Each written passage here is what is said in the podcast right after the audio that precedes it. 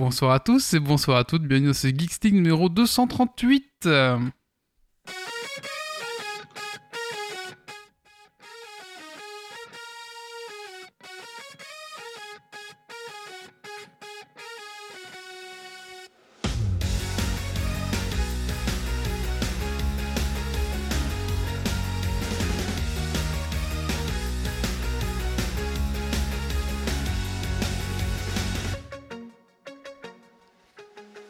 Bonsoir à tous et bonsoir à toutes, bienvenue dans ce Geeks League numéro 238, enregistré ce vendredi 15 avril 2022. Bienvenue à toi dans ton podcast tech qui sont la frite et la bière. Ce soir dans Geeks League, nous allons parler des événements du week-end, et oui, ce week-end il y a deux événements à ne pas rater. Euh, nous allons parler des news tech de la semaine. Euh, L'invité. Ah bah on n'a pas cette fois-ci, pour une fois, pas d'invité d'entre Ah nous. bah. Voilà, ça, ça fait longtemps qu'on n'avait pas eu d'invité. hein. Ensuite, on- je vais vous parler de trois chaînes YouTube euh, méga quali à ne pas rater. Méga quali, enfin, trois chaînes YouTube vraiment que vous ne devez pas avoir raté. Ensuite, on va parler de jeux vidéo avec Raid West. Et ensuite, on va parler de VPN, la suite. hein. Donc, si vous n'avez pas entendu le début de cette euh, chronique, il faut écouter celui de. de, de, de- il y a 15 jours, de 237. Le 237. 237, voilà. Ouais. Donc c'est la suite de l'épisode sur le VPN. Donc euh, voilà, tout simplement. Et voilà, et bien sûr un Dragon Quiz Point. Avec un jeu à gagner. Et la réponse est... Ah, dont la récom- la- c'est un jeu dont la réponse est toujours gun, c'est ça? Voilà. Ok, d'accord. Écoutez, on va se lancer tout de suite dans ce podcast. Alors, montez le son.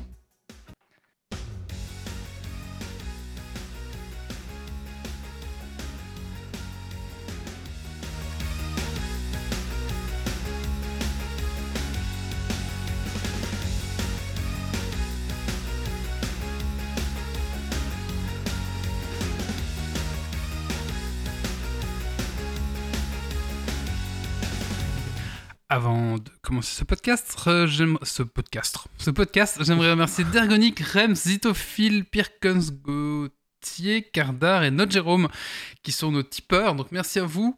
Euh, bah, si comme eux vous aimez ce qu'on fait, vous pouvez aller sur notre Tipeee et nous laisser un petit pourboire. Voilà, merci à eux les gars. Ciao. Merci. Allez, euh, on va commencer par accueillir les chroniqueurs. Bonsoir euh, Doc. Bonsoir, bonsoir. Alors Doc, qu'est-ce que tu fais du geek ces 15 derniers jours?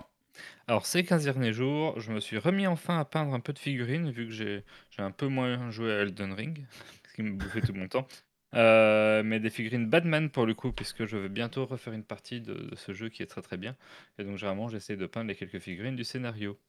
Euh, voilà, sinon j'ai reçu ma nouvelle boîte aimantée euh, pour le transport de figurines, mais ça je vous en parlerai un jour. Et bah, du coup c'était un peu de montage et tout, c'était assez sympa à assembler. Et, euh, et sinon de la lecture des comics, des BD, des mangas, de- plein de choses. Ok, nous avons Grumpy ce soir. Bonsoir Grumpy. Bonsoir, bonsoir. Alors Grumpy, même question Euh, ben moi, j'ai pas fait grand chose de Guy. J'ai fait un tout petit peu de Kirby, mais le reste, euh, vu que je démonte ma salle de bain pour en refaire une nouvelle, ben je- j'ai surtout été équipé physiquement et pas. Est-ce que t'as mis Il des faire toilettes euh, euh, qui nettoient tes japonais. fesses Non, parce que je refais pas les toilettes et que. voilà. Est-ce que tu écoutes des podcasts pendant que tu démontes ta salle de bain?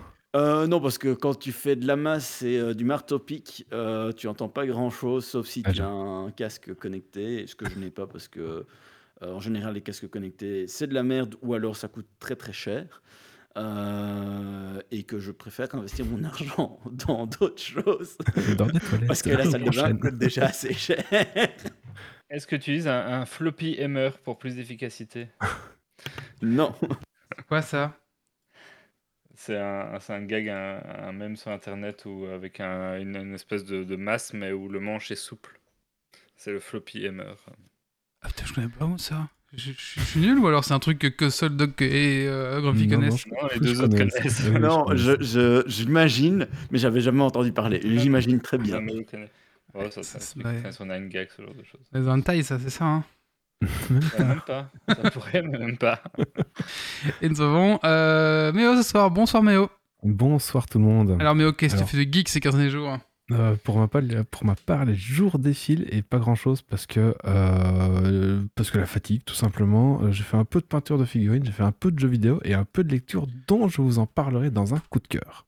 Ah bah il y a Kilki dans le chatroom qui ne connaît pas non plus, donc ça va, je ne suis pas le seul à ne pas connaître le floppy hammer. Ah, c'est sûr, si je tape ça, j'ai un truc de, de hentai, j'en suis sûr. Floppy Hammer, attention. Ah non, j'ai euh, Ah non. j'ai un mec vraiment avec un marteau. Bon, non, j'ai pas tout ça. Avec un marteau mou. Ouais, c'est ça. Mais oui, apparemment, c'est un mème, oui, oui c'est ça. Bon, bah écoute, euh, je ne savais pas. Allez, euh, on va passer à la suite. Euh, Euh, Wally, t'as dit ce que tu as fait de geek. Ah, euh, bah, ce que j'ai fait de geek, euh, j'ai arbitré Il a un cherché un floppy hammer. J'ai arbitré, un- arbitré. Ah, j'arrive, j'ai un problème avec les R ce soir. hein. J'ai arbitré un, un tournoi Warhammer 40 000. Ça s'est très bien passé. Tu l'as fait au Luxembourg, c'est peut-être pour ça les problèmes des R. Ah, tu crois? Non, ils disent les R au Luxembourg. Donc voilà, j'ai arbitré un petit tournoi Warhammer 40 000. Du coup, ça m'a donné envie de, de m'y remettre un petit peu. Donc là, je suis en train un petit peu de, de, de me reformer parce que forcément, euh, pff, si on veut pas se rouler dessus, euh, voilà. Donc euh, voilà, tout ça. Et j'ai aussi une préparation d'un autre tournoi, mais alors 9 match qui arrive la semaine prochaine. Donc là, on a les listes. Donc là, c'est préparation euh, mentale et étude des listes. Voilà, un petit peu. Et j'ai joué à Hades et ça sera. J'en parle un petit peu plus tard aussi. Ouais. En fait, j'ai décidé de, de rentabiliser un peu mon Game Pass. Donc du coup, voilà, c'est un petit peu les jeux du Game Pass. Et Ah j'ai bah. fini deux fois Elden Ring, donc je pense que j'ai fait le tour, donc j'arrête d'y jouer. En mode très facile. Comme ça. Ah non, un, Ah un, où c'était un mode euh, bah, je découvrais, et un où je me suis joué que à la griffe et au fouet. Ah oui. Ouais, mais est-ce que tu utilises toujours des cendres? Comment? Est-ce que tu utilisais toujours des cendres de guerre? Alors, j'ai utilisé son dagger, mais j'ai pas utilisé la mimique, par exemple. Ouais, mais c'est plus la meilleure, la mimique. Ouais, bon, bah voilà, écoute. euh, ouais, pas... Ok. voilà, voilà. Et en fait, j'ai pas utilisé de- de- d'invocation même, donc voilà. Donc euh, c'était un peu ça, voilà. C'était un peu le mode. euh, On Mode découvre un mode. saignement. Le mode Ouais. plus dur. C'est ça, un mode saignement. Saignement, ça va bien quand même, ouais. Bon, voilà. t'as fait tous les boss optionnels avec? Euh, non, non, non, je l'ai pas fait. Alors, en général, j'arrive pas à trouver. Enfin, deux, je, je l'ai La pas fait. Valkyrie, tu l'as pas tu Non, la fait Valkyrie, avec je l'ai pas faite euh, en, euh, en mode là, parce que je, voilà, je pense que j'ai fait le tour. tellement chaud. Ouais, peut-être, je sais pas, ouais. Genre ma vie, je sais pas. Euh, bah voilà, c'est tout. Euh, bah écoutez, on va passer à la suite. Et la suite, c'est les news tech de la semaine. Yeah.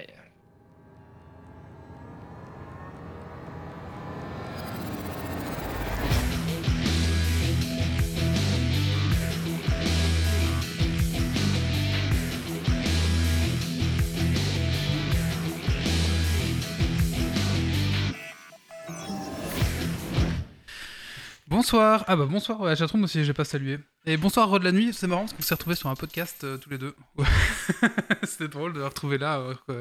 C'était un petit, un petit Twitcher en plus, on s'est retrouvés un peu tous les deux sur le même chat. Voilà, c'était sympa. Allez, euh, news de la semaine guerre, crime et réseaux sociaux. Comme vous le savez, des conventions et traités internationaux existent afin d'encadrer les conflits armés et limiter les impacts sur les populations civiles, tout en interdisant certaines méthodes de guerre jugées trop inhumaines. Pendant ou, et ou après euh, ce genre de conflit, des investigations peuvent être menées et des procès tenus afin de juger les participants pour crimes de guerre, s'ils n'ont pas respecté ces dites conventions. Ce que vous savez sans doute moins, c'est que les réseaux sociaux y jouent un rôle important pour la collecte des preuves. De nos jours, beaucoup de photos, vidéos, éléments de preuve sont postés sur les réseaux sociaux, et leur conservation est un enjeu important pour les enquêteurs sur les crimes de guerre. Cependant, les réseaux sociaux se retrouvent en fait tiraillés entre la préservation euh, de, ces preuves et leurs règles de modération qui peuvent les pousser à supprimer de tels contenus afin de préserver leurs utilisateurs de ces images qui sont généralement choquantes et extrêmement violentes. Un autre souci qui peut être rencontré sur certains réseaux sociaux, c'est la difficulté de faire des recherches efficaces et retrouver ces éléments euh, pour les enquêtes après. Donc, en dehors de la propagande, voici donc un rôle important des réseaux sociaux euh, et moins connu euh, dans, dans les conflits armés. Et si vous, euh, cette euh, problématique vous intéresse, il y a un chouette article que j'ai mis en, en note de l'émission sur euh, lemonde.fr que vous pouvez aller consulter. Merci. Suivante. Pixel War Euh, alors ça c'est le nom que- qu'ont donné les Français, parce qu'en fait ailleurs dans le monde c'était pas la guerre, mais c'était juste une collaboration euh, créative. mais bien sûr les Français ont réussi à tourner ça en mode euh, guerre, donc voilà. On vous salue bien sûr, on vous aime bien, mais bon, voilà. Alors que, Il faut, ah, faut que tout soit une compétition pour les Français. ouais, tout soit, ouais, c'est ça, la guerre, euh, la compétition. Alors en fait, en quoi ça consistait? Sur Reddit, il y avait ce qu'on appelle le, le slash place. Donc en fait, c'est un endroit où vous pouviez toutes les minutes placer deux pixels, je pense, et choisir la Tout- couleur. Toutes les Hmm 5 minutes. Toutes les 5 minutes, pardon. C'était pas, ouais, c'était pas 20 minutes C'était pas vachement. Non, non, non, non, c'était toutes les 5 minutes. Voilà, toutes les 5 minutes, vous pouvez placer deux pixels et choisir la couleur. Euh, et du coup, bah, il y a des communautés qui sont. Et donc, on- il y a un immense tableau rempli de, de, de blanc. Et du coup, vous pouviez alors remplir un petit peu ce, ce tableau. Du coup, il y a des communautés qui se sont mis ensemble euh, pour justement créer des créer, créer justement quelque chose sur, cette, sur ce grand tableau blanc. Quoi. Euh, ça avait déjà été fait en 2017, donc là ils l'ont refait cette année.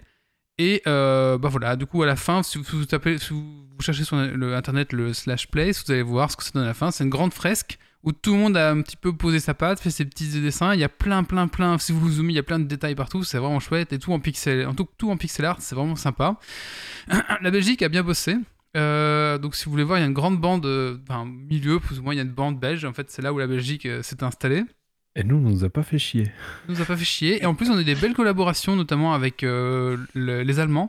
Parce que les Allemands, à un moment donné, ont fait aussi une bande. Du coup, elle croise la bande belge. Et au moment où, là, l'endroit où ça se croise, il y a un hommage aux, morts de la guerre 14-18, par exemple. ce genre de choses. Donc il y a vraiment des, petites collaborations un peu partout, euh, avec des petits clins d'œil à tous les pays, etc. Par exemple, nous, la Belgique, on avait, on avait un, deux un panneau de déviation et un, panneau de déviation en flamand. C'était quoi? Oh, oh, Excusez-moi les flamands. il y avait un panneau de déviation par exemple de notre truc, donc c'était un peu comme si c'était un peu voilà. Et du coup ça c'était côté belge. Côté français, bah en fait c'était la guerre parce que euh, ils se sont mis le monde à dos. Alors je sais pas comment ça fait, ils ont fait ça, donc une grosse grosse. en fait, c'était pas pour, euh, les Espagnols? Non, c'est au départ en fait c'est les. Par rapport à 2017, la grosse différence c'est que t'as les streamers qui s'en sont mêlés, alors qu'en 2017 euh, voilà, les streamers euh, s'en sont pas du tout mêlés. Et ce qui s'est passé, c'est que côté américain, il y a quelques euh, streamers connus qui ont voulu lancer un mode on y va, on va faire quelques dessins. Sauf qu'ils y ont été un peu comme des bourrins, sans respecter un petit peu les us et coutumes qui avaient été mis en place en 2017 de ce que j'ai compris en tout cas. Mhm. et du coup, ça a été un petit peu une guerre entre les anciens et les streamers. Et puis de là, ça a débordé sur euh, les streamers français et, et, tout le caca que ça a généré.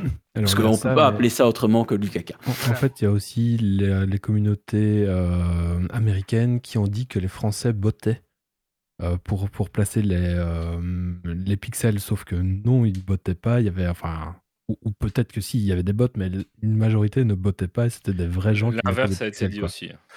Oui, on est d'accord. Tout a été dit, mais, euh, mais voilà, c'était surtout ça la guerre. C'était euh, les, enfin, les Français qui se sont montés contre, contre tout le monde en mode non, on botte pas, regardez, et, euh, voilà quoi. Voilà, donc ça Les Français ont réuni pas mal de monde parce qu'en fait, les, les streamers français, Twitch, ont l'habitude de se réunir pour des, des ad-events et des machins comme ça ce qui n'est pas forcément une grosse habitude des autres streamers euh, un peu partout. tout à et donc, euh, du coup, en fait, ils, arrivent à réunir énormément de monde en se mettant quelques-uns, ce qui, ce qu'en face, euh, ils n'ont pas l'habitude de faire, en fait. Et donc, tu avais bah, tous les gros streamers des events, les. les tous, tous, les gros, quoi. Celui qui faisait What the fuck, la fin, tous ceux-là qui, qui étaient mhm. ensemble. Et donc, à un moment donné, j'avais été voir à, eux tous, tous ceux qui étaient en live ensemble, ils faisaient 100 000, 100 000 personnes, quoi. Mm, mm. Voilà. Donc, euh, euh, moi, moi, au début, je trouvais ça ridicule, puis au final, je me dis, bah, il y avait que ça sur Twitch ce soir-là, forcément. Donc j'avais été voir, au final, oui, c'était un peu drôle, mais bon, voilà, c'est non plus. Euh, bah, il y avait un petit côté guerrier qui, me dérangeait. toute l'évolution de la fresque, ça, c'est encore sympa à aller voir rétrospectivement. Voilà. Mais la fresque finale est vraiment sympa à voir, si vous voulez voir. Allez, news suivante. Musk, Twitter et procès.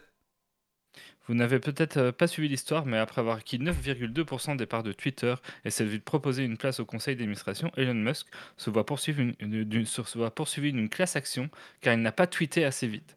En effet, il aurait dû communiquer son investissement dans les 10 jours et a mis 21 jours pour le faire, laissant ainsi les personnes ayant revendu des actions Twitter après le délai légal des 10 jours, mais avant l'annonce réelle, euh, bah, les lésans, en fait, ils ont perdu de l'argent puisque euh, quand l'annonce a été faite euh, du, rachat des parts par Elon Musk, ben, l'action a monté. Et donc, en fait, s'il avait respecté ces 10 jours, ben, il y a toute une série de personnes qui auraient revendu plus haut. Et donc, ils se retrouvent en, procès pour, pour, ce genre de choses. Ben, voilà, il y a des règles, il faut les respecter.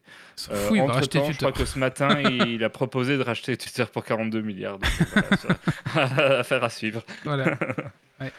Et d'ailleurs, oui, euh, enfin, euh, allez voir, il y a un trait de Patrick Béja qui explique pourquoi c'est pas une bonne, bonne chose qu'il rachète euh, Twitter. Je vous conseille d'aller le voir. Bah, Elon Musk est très porté ultra anti, enfin tout ce qui est anti, enfin discours libre, quoi, de pouvoir dire ce qu'on veut, liberté d'expression. Voilà, c'est ça que je cherchais. donc, il, la modération, c'est déjà le bordel Twitter. Si en plus tu retires toute modération. Ouais. Dans une galaxie lointaine, très lointaine. Lego Star Wars, la saga Skywalker atomise tous les records de la, de la licence. En effet, donc c'est le dernier jeu Lego qui est sorti, hein, Star Wars. Euh, c'est un des plus gros lancements de tous les temps. Donc il a été lancé le 5 avril. Et euh, c'est le deuxième jeu le plus vendu en 2022 après Légende Pokémon Arceus. Donc euh, voilà, c'est vraiment une grosse grosse vente. Il faut savoir que en termes de répartition, 31% des copies ont été vendues sur PS5, 26 sur Nintendo, Nintendo Switch, 23 sur Xbox et 20 sur PS4. Pardon, Pierrot Toto, je suis désolé. voilà, La donc bière qui a euh, du mal à passer. de quoi? La bière qui a du mal à Ouais, passer. c'est une Brewdog pourtant, ouais, mais non, un petit rond Toto. comme ça. Est-ce que vous l'avez acheté vous? Euh, non. La Lego Ah, euh, euh, Non, j'ai pas du tout le temps d'y jouer, mais j'ai j'ai fait quelques jeux Lego Star Wars euh, par le passé. C'est toujours des jeux très fun. Je t'avoue qu'il me fait un peu de l'œil. C'est juste que j'ai j'ai un backlog de jeux beaucoup trop long que pour m'investir dans un jeu Lego aussi long. Parce qu'au final, c'est quasiment trois jeux en un. euh, donc euh, voilà. Mais il a l'air chouette. Les jeux Lego, c'est toujours très Ouais, c'est toujours un peu fun. J'ai Mhm. j'ai j'ai une anecdote avec le coloc. On faisait, euh, vous savez, sur la Xbox, on avait chacun un compte. On avait une Xbox pour la coloc. Et on faisait la course de celui qui avait le plus de points euh, de succès. Vous voyez, les succès. Du coup, il y a un quota, etc. Et on s'est rendu compte que les jeux Lego, ben, il y avait quand même pas mal de points. euh, Enfin, il y avait des, des points faciles à prendre. Et du coup, le but, c'était finir complètement les jeux et tout ça. Et le jeu Lego, euh, le coloc, il a joué genre 3 heures, 3 jours, non-stop, pendant euh, 18 heures sur un jour. Et il disait, quand je me couche, je vois les Lego qui défilent vers le compteur de score. du coup, voilà. Et du coup, on s'enchaînait les, les jeux Lego parce que c'était allé encore assez rapidement pour faire tous les succès, quoi. Voilà. Allez, Les- suivante. Les guerres de Battle, euh, de battle Score. Ouais, c'est ça, ouais. ouais. Euh, PlayStation Pass. Ça y est, PlayStation a enfin annoncé un concurrent au Game Pass avec trois nouvelles offres d'abonnement. Bon, ils auraient, fait, ils auraient pu faire plus simple. Au programme, donc, le PlayStation Plus Essential. Alors, PlayStation, c'est le PlayStation Plus actuel. hein, c'est l'abo online plus 2-3 jeux par mois euh, gratos pour euh, 8,99€ par mois ou 59,99€ par an. Alors, on va vite voir que c'est les tarifs à l'année qui sont avantageux. hein. Les tarifs par mois, tu te fais enculer à sec. Comme toujours. Euh, comme toujours, mais vraiment très fort là. Euh, donc, deuxième niveau, le PlayStation Plus Extra. Donc, c'est le palier d'avant, plus 400 jeux inclus. Donc, c'est à peu près le PlayStation Now actuel pour 13,99€ par mois ou 100€ par an. Tu vois déjà, 13,99€ par mois ou x 12, ça fait quand même vachement plus que 100€ par an. Yep. Et le PlayStation Plus Premium, c'est le PlayStation Plus Extra, donc palier d'avant, faut suivre. Euh, plus 240 jeux, dont des jeux PS3, PS2, PSP, avec une partie uniquement en streaming via du cloud gaming, euh, et l'accès au cloud gaming de tous les jeux du palier d'avant. Et euh, pour 16,99€ par mois, euh, ou 119,99€ par an. Euh, donc voilà. Euh, bon, ces offres, elles semblent plutôt s'adresser à des publics de connaisseurs, de joueurs habituels et avertis, parce que déjà, elles sont pas ultra claires. Euh, c'est pas monsieur et madame tout le monde qui va s'intéresser de savoir qu'il y a du cloud gaming, du machin, du bidule et, et quelles sont les listes de jeux ou pas dans les différents niveaux. C'est pas comme le Game Pass où en gros tu regardes dans quelle console, sur quel support tu joues et tu prends le Game Pass équivalent. Quoi. Ça. De, de plus, c'est que ça sera clairement pas l'Eldorado Day One du Game Pass, puisqu'ils ont clairement annoncé que leur AAA euh, important euh, allait pas sortir dans le Game Pass, ou en tout cas clairement pas dès le début. Donc euh, voilà, faudra quand même raquer pour vos gros jeux AAA. Et pourquoi faire? Les gens vont Euh, l'acheter et après ils le vendent sur Game Pass. Ça, ça, oui. Ça. je sais, je sais pas dans quelle mesure et dans com- combien de délais ils vont mettre pour les sortir dans le Game Pass euh, ou par rapport au Day One, mais en tout cas ils veulent clairement pas euh, casser leur modèle économique du AAA que t'achètes bien cher à ça. Oui, du coup, le Game Pass, c'est beaucoup. euh, Il rime à rien en fait. Ouais. Le, ouais, le PlayStation Plus euh, rime à moitié. Enfin, faut avoir. Maintenant, il faut attendre pour voir plus d'informations pour vraiment juger euh, de, ces trois niveaux d'abonnement, puisque en fait, actuellement, il n'y a aucune liste exacte de jeux inclus qui, ont été parus. Donc, euh, tant qu'on n'a pas vraiment la liste et le contenu de, ces niveaux d'abonnement, surtout les extra et premium, du coup, puisque c'est eux qui incluent des jeux en abonnement, euh, c'est un peu difficile de juger. Mais euh, a priori, euh, voilà, ça va, ça, va s'adresser aux, joueurs PlayStation euh, durs qui font beaucoup de jeux et, et de une- un moyen pour PlayStation de leur faire raquer un peu plus. Mais clairement, ça sera pas le truc grand public euh, qu'est le Game Pass. Alors que le Game Pass, t'as des jeux qui sortent Day One à 40 euros euh, si tu les achètes, Mhm. et pour 40 euros, t'as 4 mois de, dépa- de, de, de, de Game Pass. Euh, bon, Ouais, le choix, il, Bah, le on- choix, il est vite fait. hein. On verra quand il y aura les listes euh, sur le PlayStation, mais voilà, Oh. PlayStation bouge et a enfin annoncé euh, ces trucs. D'ailleurs, euh, moi j'ai une petite, euh, une petite anecdote, c'est que j'ai j'ai un petit souci avec mon Game Pass. J'avais un, fois j'avais le, le Game Pass PC et j'ai voulu passer à l'Ultimate parce que moi j'avais une Xbox. Le problème, c'est que ça il y avait une erreur. Ça me disait que j'avais acheté mon abonnement sur un une autre intérêt région que la même. Du coup, je pouvais pas faire machin truc. Impossible de contacter Microsoft. Bien sûr, quand tu vas sur le site, ça t'oriente vers des questionnaires, des machins, des bots qui t'orientent vers trucs et tu tournes en boucle en fait. Donc j'ai dit bon bah tant pis. Et j'avais tweeté en disant mais quoi Microsoft, j'arrive pas à vous contacter, j'ai un problème. Et donc c'est un, mec qui m'a répondu en DM euh, sur Xbox. Donc je me dis ok, toi un américain, machin. Le mec il me déjà à 9h du soir parce que forcément c'est l'heure où il commence à travailler, je pense. Ouais, c'est le matin chez eux, quoi, oui. Et je me dis, bah c'est bon, il va- ça, ça va être mort, il va me dire une connerie. Et en fait, en trois jours, il a, enfin, chaque fois, parce qu'on se répondait, du coup, il me répondait le lendemain à 9h, quoi. Et euh, en trois jours, il m'a, il m'a résolu mon problème. Je me suis fait, enfin, j'ai j'ai- un jour, j'ai vu qu'on me remboursait tous mes, tous mes abonnements euh, Microsoft.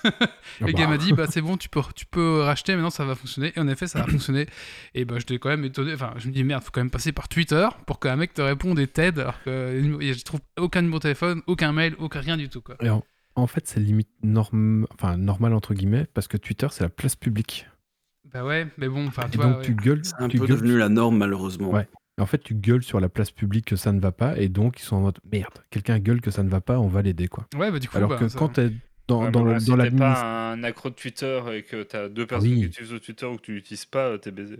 Non, mais je suis, je suis d'accord, mais, euh, mais c'est pareil. euh, C'était pour un, un tracking de colis euh, avec, euh, avec une, une, une société de, de livraison. Et, euh, et donc, c'était pour mon père. Et il avait contacté par mail deux fois, pas de réponse. Et moi, je leur envoie un tweet euh, en mode euh, euh, cette livraison, elle en est où? Il n'y a pas de suivi, quoi. Et. ça a été dans, dans la journée, ça a été débloqué quoi. Euh, J'ai eu le problème avec Deleuze, j'avais acheté un produit périmé et il me répondait pas à mon mail parce que ça me faisait chier. Donc j'ai tweeté et dans alors on m'a remboursé en points et on m'a dit hello magasin, on vous remboursera encore en, en argent. Bah ouais. c'est- Donc, euh, oui quand même c'est vrai que bon, voilà. Gueuler sur la place publique, parfois Ouais, ça, Mais ça, t'aurais pu juste fonctionne. aller au magasin avec ton ticket de caisse. C'est vrai mais c'était le magasin de euh, de qui était loin. Oui parce qu'on avait acheté en venant de vacances je sais pas quoi et du coup ça me faisait vraiment chier de retourner de là-bas quoi. Donc, euh. Bah ça repart en, tu repars en vacances. Ouais voilà. Euh, ok bah news suivante. Enfin, une chouette utilisation des QR codes. Ah, je sais pas si vous avez vu la série Moon, Moon Knight? Ouais, je suis un Ah, peu déçu. tout. Euh, Ça m'énerve. Ouais, À moi, pas encore. pas encore. Mais apparemment, ils ont dissimulé dans les épisodes des euh, QR codes. Et si vous scannez ces QR codes qui passent, hein, c'est filmé et c'est genre sur un mur où c'est filmé, il y a un QR code? Si vous faites pause et que vous, vous scannez les QR codes, ça va vous emmener vers des comics gratuits où euh, les premiers comics où les, les héros apparaissent en fait. Donc ça va vous emmener vers le premier comics euh, où il y a euh, le Moon Knight par exemple. Ensuite, le deuxième, c'était le premier où ça vous emmenait vers un deuxième personnage de la série. Et il y avait un troisième QR code qui vous amène vers un personnage qui n'est pas encore dans la série, mais on pense que ça va être un mini spoil du coup de ce qui va arriver. quoi. Donc je trouve que c'est assez intéressant et c'est assez malin de. Parce qu'en fait, on. Enfin, c'est pas mis, on, on fait pas un gros zoom sur le truc, on fait ah un QR code, non, c'est dans le décor en fait. Et c'est ça qui est malin en fait, c'est qu'ils ont caché, dissimulé des petites choses comme ça, et du coup le comics il est, il est mis à disposition gratuitement. Et ben voilà, je trouvais ça sympa, ces genres de petits easter eggs qu'on planque comme ça dans, dans, dans, dans une série. Et je trouve que c'est vraiment une bonne ouais. idée de, de, de faire ça, ouais, vraiment. Voilà, ouais. Je trouve ça vraiment sympa, ouais. Voilà, c'est tout. Peut-être qu'il y en aura d'autres du coup, parce qu'il y en a trois pour l'instant. Et donc peut-être qu'il y aura plusieurs euh, QR codes euh, qui vont s'afficheront quoi. Et du coup, Ouais. euh, ouais, ouais, c'est vraiment sympa. Ouais, c'est vrai, je vais continuer à les regarder par curiosité, mais il y a deux trois trucs qui m'agacent, mais je vous dirai pas quoi parce que c'est- je peux pas. Je connais pas du tout en plus ce, ce personnage-là, donc bah, je vais découvrir, on Mm. verra bien. Ouais. Mais du coup, je suis moins. Ah, après-. Moi, je trouve que de plus en plus, euh, dans les films, les séries, ils ont tendance à aller plus loin que simplement euh, inventer un truc. C'est qu'ils ont tendance à rajouter un côté réel. Par exemple, s'il y a un site web euh, fait pour le, pour le site ou la série, genre euh, complètement euh, rien à voir, ben, en fait, après, tu peux aller voir réellement sur le site web. Il y a vraiment du contenu en rapport avec le film ou la série. Et je trouve ça super cool. Le problème, c'est que c'est souvent que pendant un certain laps de temps. Ouais. Et ça, ça ne dure pas. Mais je trouve l'idée super cool parce que ça amène euh, un, un plus en termes de dimension à- au film ou à la série que tu, tu, tu regardes. D'ailleurs, si vous avez vu Batman, euh, à la fin, de... il y a un tout petit euh, post-crédit et en fait, ça vous mène vers un site caché et du coup, il y a des énigmes sur le site. Donc voilà, vous pouvez aller les faire si vous voulez. Oh, je l'ai pas vu. Et voilà, Ouais, au cinéma. voilà, voilà. Donc c'est le genre de choses, ouais, c'est sympa. Eh ouais. Allez, bah, news suivante. Balance ton chauffard. À mi-chemin entre une application citoyenne et un outil de collabo des Anglais, et, euh, ils ont peut-être bien fait de sortir de l'Europe, ceux-là, euh, puisqu'ils ont développé une app qui vous permet de mesurer la vitesse. euh, Non, mais bon, quand tu vois des apps comme ça, qui vous permet, vous aurez compris que je suis pas pour cette app que je vais parler. mais pourquoi les Anglais pourquoi Parce que c'est des Anglais qui ont développé ça. Ah, d'accord, d'accord. Mais c'est un- enfin, bref. Euh, de mesurer la vitesse des voitures, la comparer à la limitation du lieu où vous êtes grâce à votre smartphone et ça vous fait un petit rapport pour balancer aux autorités grâce à la plaque d'immatriculation. Alors, euh, donc l'application, elle va prendre un clip vidéo, l'envoyer sur leur serveur, qui va en fait avec une IA et tout et tout, mesurer euh, en fonction du passage de la première et de la deuxième roue la vitesse du véhicule, vérifier avec Google Maps ou autre combien c'était et vous renvoyer tout ce petit rapport.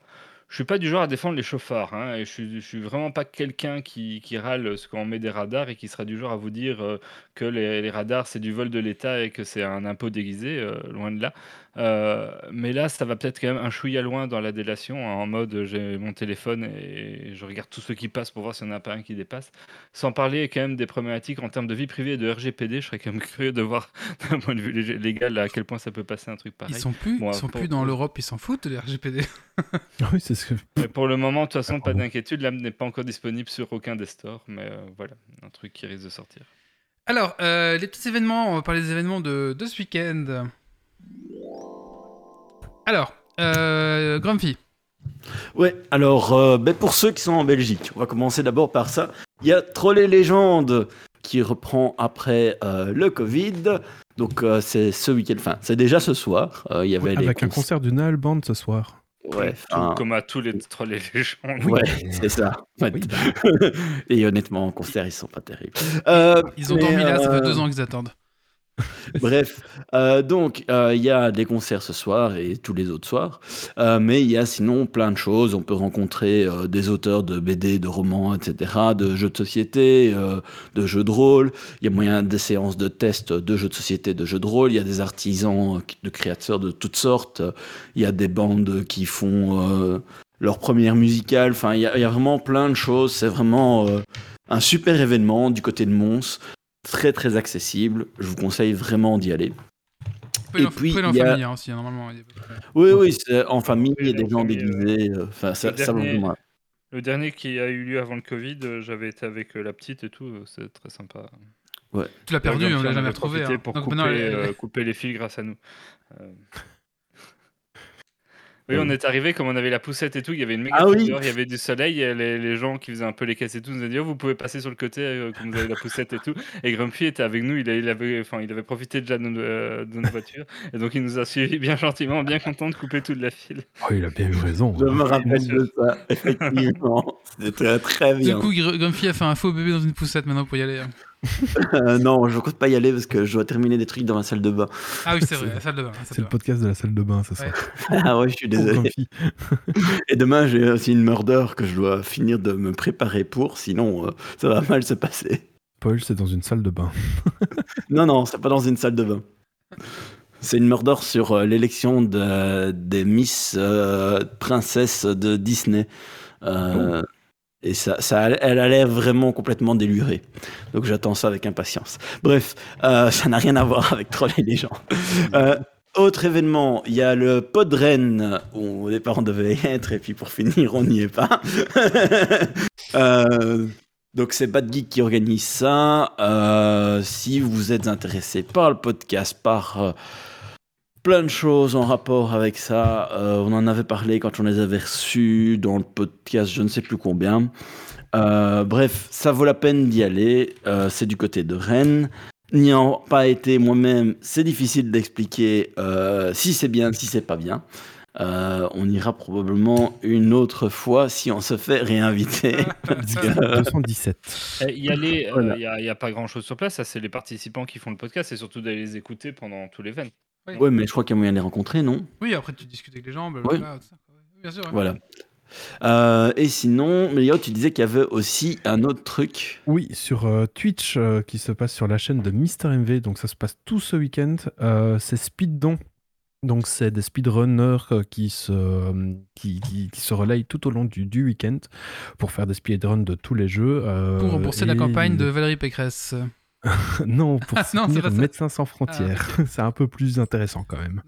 Euh, donc voilà. Euh, N'hésitez pas à les suivre. Donc euh, c'est twitch.tv slash MrMV. D'accord. Bah voilà, c'est tout pour les news et les événements de... de- à venir. Bon, écoutez. De la semaine, ouais. Euh, bah écoutez, on va maintenant.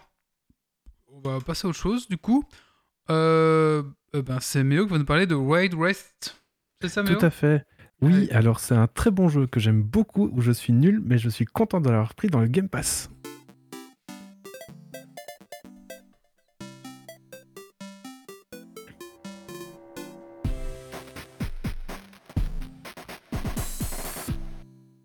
J'ai pas eu le temps de finir le tweet. Euh, J'arrive tout de suite. Vas-y. Alors, un très bon jeu que Méo a acheté dans Game Pass. Oui. euh, Hop, voilà. Euh, donc, euh, c'est Wild West. Donc, c'est c'est développé par Wolf Eye Studio et édité par Devolver. Le jeu est sorti le 31 mars 2022. C'est un action RPG survitaminé. Nous plongeons dans les confins du Grand Ouest américain où les cowboys et bandits co- cohabitent avec les zombies, les sirènes mangeuses de chair humaine, les sirènes mangeuses de chair humaine et autres bizarreries. On commence l'aventure par euh, Jane, qui est une ancienne chasseuse de primes qui reprend du service. Suite à l'enlèvement de son mari, vous parcourrez des petits morceaux de cartes en 3D isométrique où vous pourrez jouer comme vous l'entendrez. L'infiltration pure, le bourrinage, le vol sans vergogne de tous les étals, chacune de vos actions auront des répercussions tout au long des 20 à 30 heures de jeu. Si vous décidez de décimer une population entière d'une ville, celle-ci deviendra une ville fantôme ad vitam. Secourez des personnes et elles interviendront quand vous serez dans le pétrin. Vous avez également une jauge de réputation qui influencera sur la volonté ou non de certains compagnons de route de vous suivre ou de vous abandonner. Si jamais ce sont dehors la loi et que vous faites trop de bonnes actions, ils vont dire bon, t'es trop respecté et euh, bah, notre réputation de, de malfrat est un peu en danger, donc on se casse. Au total, il y a 5 personnages jouables et j'imagine qu'ils le seront progressivement quand on aura fini l'arc narratif du personnage précédent, mais j'ai même pas encore fini le premier arc de Jane, donc je ne saurais pas vous dire à quel moment il se débloque. La navigation entre ces différentes cartes se fait sur une carte de la région bien plus grande euh, qui se dévoile en fonction des quêtes principales, annexes et voyages que vous ferez d'une zone à l'autre. Euh, pour, euh, pour débloquer, pour découvrir de plus en plus de, zones. Là où, euh, et donc maintenant vient la partie où en fait euh, je suis nul, on peut le dire. Ce sont les combats en mode twin stick shooter. Les déplacements se font avec ZQSD, la caméra, bouge avec la souris.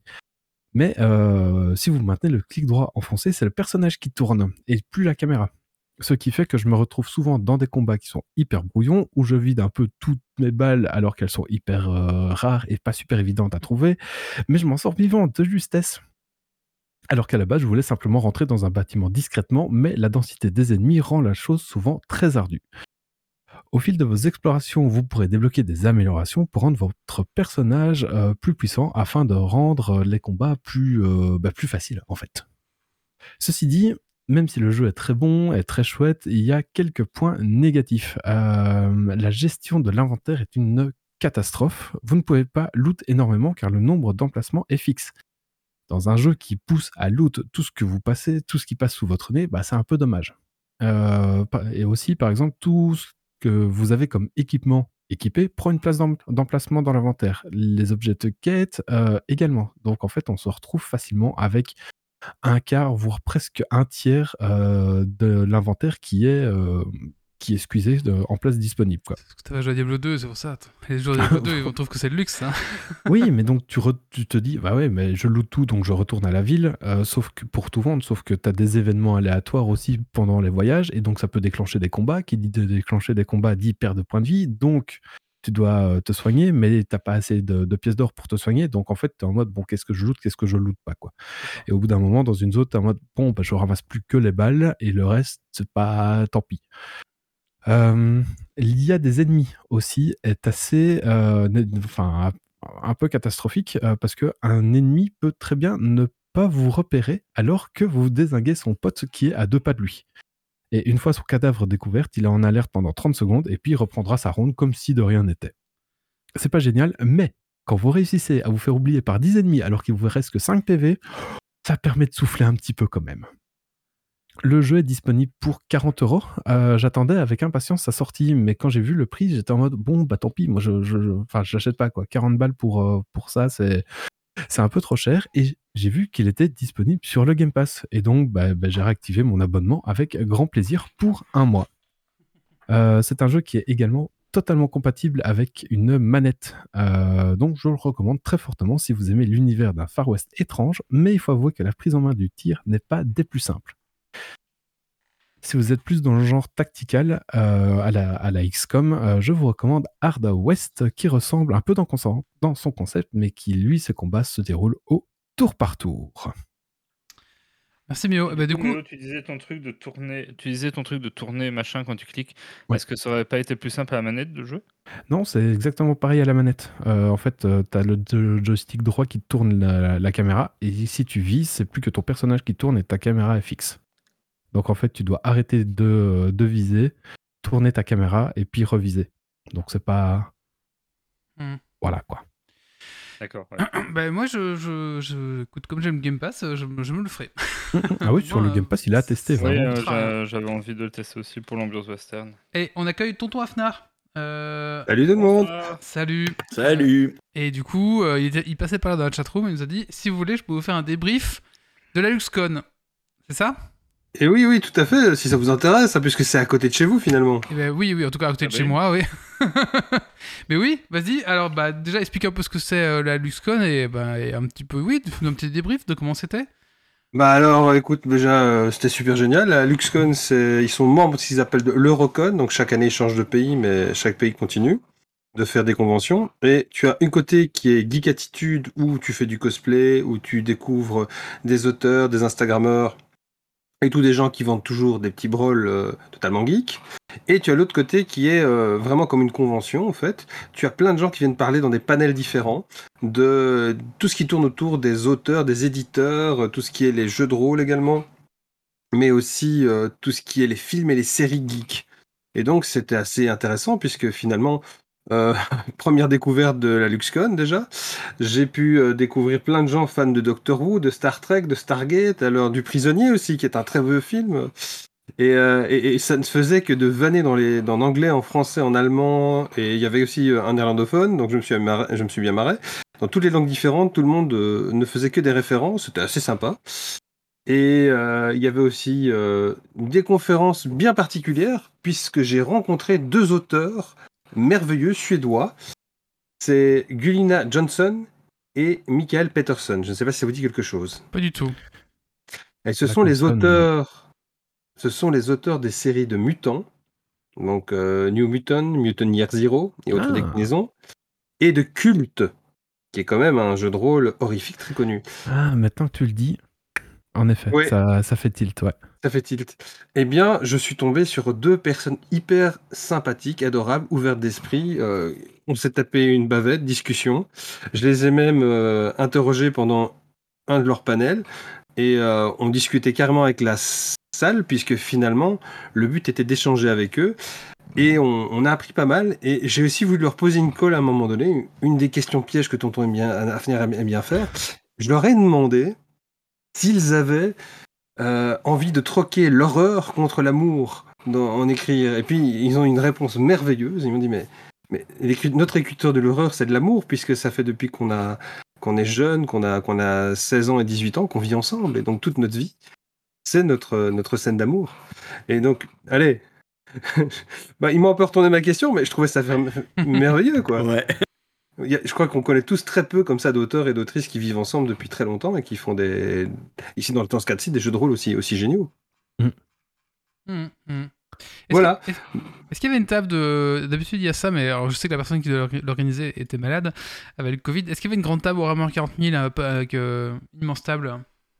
Non, il n'y avait pas de table Warhammer 40 000, on avait du D&D 3.5, on avait du HeroQuest, il y a... j'ai fait deux parties également, une de... Enfin non, trois parties également, une de Nucadon et deux de Baroque, qui sont mes univers. Il y a eu euh, également d'autres personnes qui sont venues faire des petits trucs euh, comme du, dé- du Donjon 5. Mais euh, malheureusement, il n'y a pas eu de table de, de Warhammer. Mais par contre, ils sont demandeurs. Ça, je sais. Ouais, mais je, je sais que chaque année il y en a une, mais je crois que la personne qui, qui les valorisait avait le Covid. Du coup, je pense que c'est tombé à l'eau, je pense, à cause de ça. Mais je suis pas sûr, mais normalement c'est comme ça. Oui, on a, on a dû effectivement pour ça annuler euh, quelques tables de des MJ qui étaient malades et qui n'ont pas su venir. Bah ouais, Mais c'est- ça, c'est. oui, c'est- la faute à pas de bol, quoi. c'est à la Voilà. mode pour l'instant. Tu peux plus dire j'ai pas poney, tu dis j'ai Covid. euh, qui, qui, qui soi-disant a le Covid ou l'a eu et est fatigué et est pas venu. Il avait la flemme je de venir. Du coup, tu recommandes pour l'année prochaine alors? C'est un très bon endroit, Écoute, euh, je ne vais rien dire de méchant sur nos amis luxembourgeois. Ils ont leur manière d'accueillir les gens qui est un peu différente de nous. On ne se fait pas de câlins, on ne se fait pas des grands hugs. Mais c'était chouette. Ah oui, oui, c'est la luxembourgeoise, oui, c'est sûr que. Oui. Donc voilà, si vous venez au Luxembourg, sachez que c'est pas comme chez nous où c'est parfois un peu, euh, on se fait tous des câlins et on se dit tous, on se tape dans la main et on boit des verres sous le coude. C'est un peu plus germanique comme ils aiment à le dire, mais c'est sympa. Et puis euh, il faut peut-être plus s'habituer à faire des panels en anglais. D'ailleurs, c'est ce que je ferai l'année prochaine. Euh, Parce que effectivement, l'anglais est plus la langue utilisée pour se comprendre dans les différentes langues des alentours. Oui, c'est ça. Ah oui, c'est vrai que Luxembourg, euh, ouais, l'anglais, euh, c'est assez cosmopolite quand même, et du coup, ouais, c'est vrai que c'est plus facile l'anglais, ouais.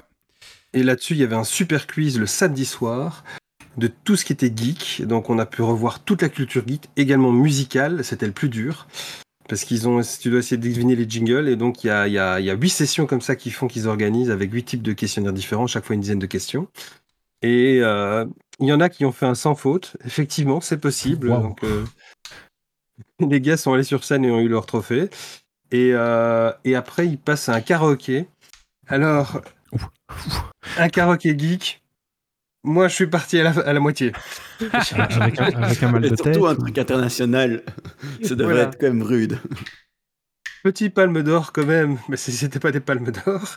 Petite palme d'or pour quand même pour le gars qui a reprend- repris d'Ouest en n'arrivant pas à lire en même temps que le téléprompteur. C'était Ah oui. extraordinaire. La salle chantait justement dans le thème, lui chantait à côté. Il a pris le contre-pied, en fait. Ouais, ouais, ouais. Bah écoute. Non, mais je, je recommande. D'accord, bah écoute. ouais, ouais. Bah merci beaucoup en tout cas. Merci pour ce petit retour. Bah, je vous en prie, merci à vous. merci d'être passé. Écoute, euh, j'en ai profité, hein, je t'ai capté, comme euh, du coup. euh, Oh bah oui, hein. Voilà, voilà. Voilà. Bah, merci beaucoup. Euh, Je t'en prie. Bon, c'est un petit coup de cœur, coup de gueule maintenant. On va... Qui c'est qui veut faire le sien? Euh, Grumpy? Allez, c'est un coup de cœur ou un coup de gueule, Grumpy? C'est un coup de gueule. Un coup de gueule. Oula, attention. Sur ma salle. Sur ma salle de bain. Qui c'est qui a dit ça?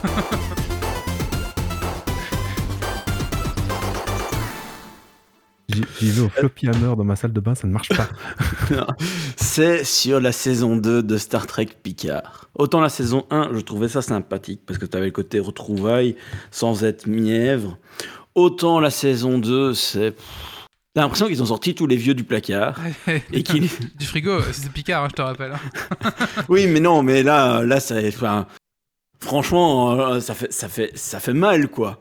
Euh, c'est vraiment, ils ont sorti les vieux du placard, ils se sont dit, on va les mettre à l'écran, on va les agiter un petit peu, ça va faire du bien à tout le monde. Est-ce qu'on voit les les fils Ils vont Et, prendre euh, et puis c'est bon. Enfin, l'hi- l'histoire a pas de sens. À un moment donné, il débarque en France euh, dans le passé et euh, il y, a un- il y a un policier euh, français du coup qui, euh, enfin un gendarme qui, qui passe et euh, il parle en anglais, mais il parle impeccablement. Enfin, tu sais, ils auraient pu, ils auraient pu te mettre plein de petites saveurs. La police Comme- française comme- parle parfaitement en anglais, qu'est-ce que tu racontes Mais- avec l'accent Non, marseillais. et- honnêtement, c'est vraiment foireux. Euh, le scénario est foireux, les acteurs sont, il y en a plein qui sont mauvais euh, parce que ils ils devraient plus jouer. Enfin, voilà, il y a, y a un- je veux dire, des, t'en as des, des acteurs qui ont un certain âge qui jouent superbement bien. Euh, et puis là, euh, t'en as certains, tu te dis mais c'est pas possible quoi. Faut vraiment arrêter quoi. Et cette saison 2, ça, enfin, c'est n'importe quoi, c'est de la merde. Voilà. Ça faisait longtemps que j'avais plus fait de coup de gueule, mais euh, voilà. Ah Ouais. Ok. Bah, merci, Grumpy. Mais on sait pas s'il est neutre parce qu'il a un peu de mauvais poil à cause qu'il a plus de douche. Oui, c'est ça, oui. Exactement. N'empêche que ce que je peux rejoindre Grumpy là-dessus, si je peux me permettre, vas-y, vas-y. c'est que le scénario est trop vite captable. Ça, c'est mon impression. J'ai pas encore regardé celui-là de ce soir qui devrait être sorti. Mais euh, j'ai déjà deviné un gros spoiler que je vais pas lâcher. Mais on voit déjà qu'il y a une personne qui va devenir quelqu'un d'autre et on sent déjà ce qu'elle va devenir. Quoi. Et Ouais, c'est un peu trop évident. spoiler. C'est trop évident. D'accord. Je, je suis pas du tout Star Trek, c'est vraiment la génération euh, au-dessus de moi, quoi, tu vois. Pas en dessous Mais de moi, moi, je sais pas comment on dit, mais. Moi, je- j'étais pas Star Trek au départ, mais en fait, à force d'en entendre parler, je me suis dit, je voulais aller voir. Et donc, j'ai- un petit peu été regardé. Et puis, pour finir, euh, ben, euh, je pense que j'ai regardé à peu près euh, tout ce qui était sorti, y compris les premiers, et, et- et ça fait mal. Euh, hein. Mais, mais c'est intéressant parce que ça, ça amène une réflexion différente. Bah, ça fait partie de l'histoire du cinéma et, de- et des séries, hein, donc euh, Ouais, Ouais, tu vois, j'ai- ouais, faut peut-être une fois que je m'y mette et que je, je m'accroche et puis ça Le seul aller. passage bien dans Star Trek, c'est quand il y a Yoda, quoi. Alors, il est où le bouton ban de... critique, il y a critique. Voilà. Mais oui, je pense que Star Trek, c'est plus la, généra- la génération X euh, que, que la mienne, du coup, ouais, c'est ça. Ouais, même avant. hein. Ouais, tu crois? C'est un truc de boomer, hein. C'est un truc de boomer? Ouais, mais c'est très Bah, vieux. hein. C'est les années vieux. 60, je Ah crois. ouais, c'est un truc de boomer, alors, ouais. C'est un truc de Ouais, boomer. Star, Trek, c'est nos parents, hein, en vrai. Je suis pas très Star Trek non plus, mais quand tu essayes de regarder les tout premiers, les vieux trucs, c'est vraiment très très rude. hein. J'avais fait la même erreur avec Doctor Who, 66, euh, c'est la et- première saison. Hmm, Ouais, donc. euh, Ouais, ouais, ouais, ouais. Donc c'est un truc de boomer. Encore le Captain Pike est revenu maintenant, donc c'est assez comique, c'est qu'on peut voir toute une partie qu'ils ont vu lancer qu'ils n'ont jamais su faire. Euh, bah, merci grand fille pour ce coup de gueule. Euh, on va venir te chercher, ils vont venir te chercher, hein. de toute façon, les vieux de Star Trek, attention, fais gaffe. Puis-toi. Allez, maintenant, je vais vous Je parler, Je m'enfuirai par la porte des étoiles, ce sera plus efficace. je vais vous parler de trois chaînes YouTube à ne pas rater.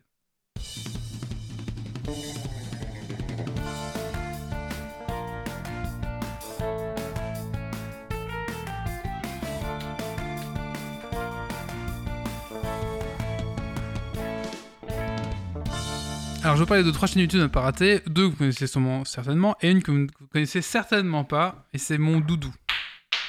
Oula, je perds des, des pièces de mon. pas de panique. C'est pas un dé? Non, non, c'est un micro en bois de On, ma fille. on va le voir par terre dans- avant la fin du podcast, c'est le boulon de sa chaise.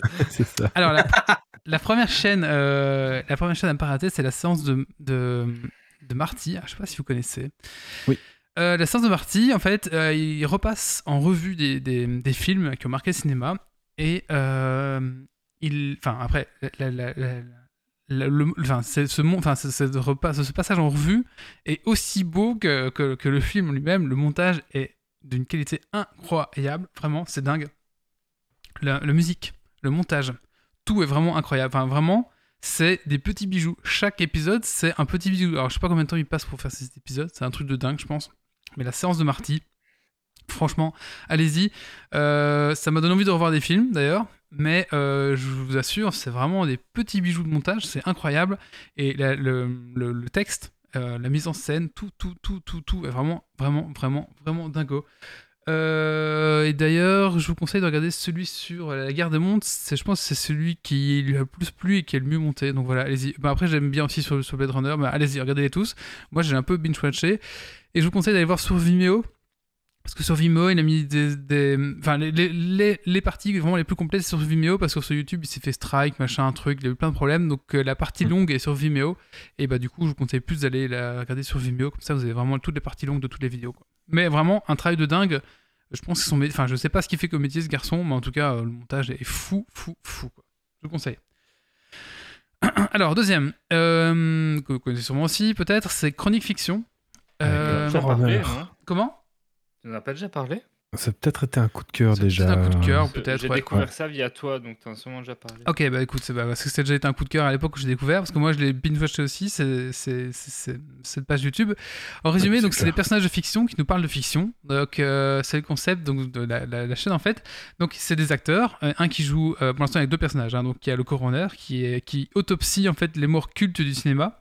Donc ça va parler des gens morts euh, célèbres du cinéma, donc euh, Mufasa par exemple, dans, là, du Roi Lion, ou euh, je sais plus, j'ai plus des exemples en tête comme ça, Euh, ça peut être Dark Vador, Et, euh, et du coup, il va prendre des gens morts. Walter. White. Walter euh, White, ce genre de choses, et va analyser en fait pourquoi ces morts sont cultes et qu'est-ce qu'elles amènent au cinéma et qu'est-ce qu'elles amènent en fait, qu'est-ce qu'elles veulent dire vraiment derrière tout ça. Et l'écriture est folle aussi. Et euh, la mise en scène est incroyable, quoi. C'est vraiment qualité, mais cinéma, quoi. C'est fou, fou, fou, fou, fou. Mhm. Enfin, voilà, vraiment, c'est. Est c'est- folle les analyses sont vraiment intéressantes. Les analyses sont intéressantes et surtout, bah, il y a un- c'est un vrai acteur avec du vrai matos. Et je trouve pour du YouTube, mais enfin, c'est donné de, de- comment ça s'appelle du, du- du truc au cochon, qu'on appelle ça? C'est donner de la confiture au cochon. Donner un confiture au cochon, quoi. ça devrait être ailleurs que sur YouTube, quoi. C'est, tellement bien. Enfin voilà. Et c'est ouais, c'est des courts-métrages de 5, 6, euh, 10 minutes max. euh, Ouais. C'est vraiment hyper quali, quoi. Ouais. Ouais, et euh, le deuxième personnage, c'est l'avocat. Et lui, en fait, il défend les, les méchants emblématiques quand même de le Joker. Et en fait, il arrive à la conclusion que euh, euh, le Joker, en fait, est un super-héros. Euh, et peut-être même mieux, plus que Batman au final. Et donc, euh, franchement, Bien euh, sûr. Ah Voilà. non, non, mais, mais suis, suis sa, sa plaidoirie et au final, tu seras d'accord avec lui. C'est ça le pire, c'est que t'es en mode, bah, il a raison. et du coup, Ou, ouais, ouais, c'est ça. ouais. ou le, le clown de ça, bah, il a rien fait de mal. Tu fais, bah oui, en effet, quand tu regardes, bah oui, il a rien fait de mal. Voilà, et donc je vous conseille vraiment. Apparemment, il y a un autre personnage qui devrait arriver.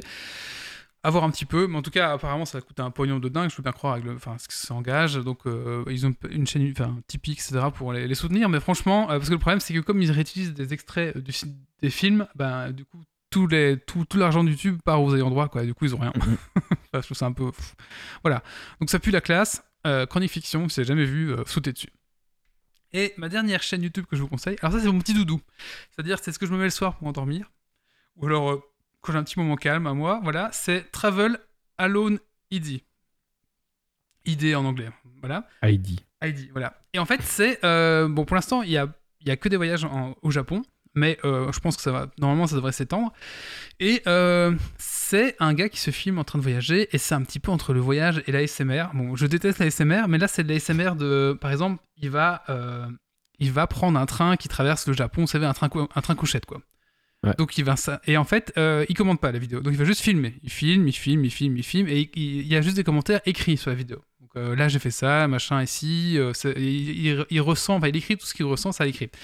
Mais là le petit côté ASMR c'est par exemple si il est allongé dans, sa couchette de son train qui va dans le train couchette bah il va appuyer sur les boutons. Mais du coup il doit avoir un bon micro parce qu'on va entendre le clic du bouton. Il va essayer tous les petits boutons et on va entendre un petit peu tous les bruits des, objets qui sont avec lui. Par exemple le store le store du train le son du store va être parfait je trouve. Du coup on va bien entendre le son. On va entendre les- tous les clics tous les machins les trucs.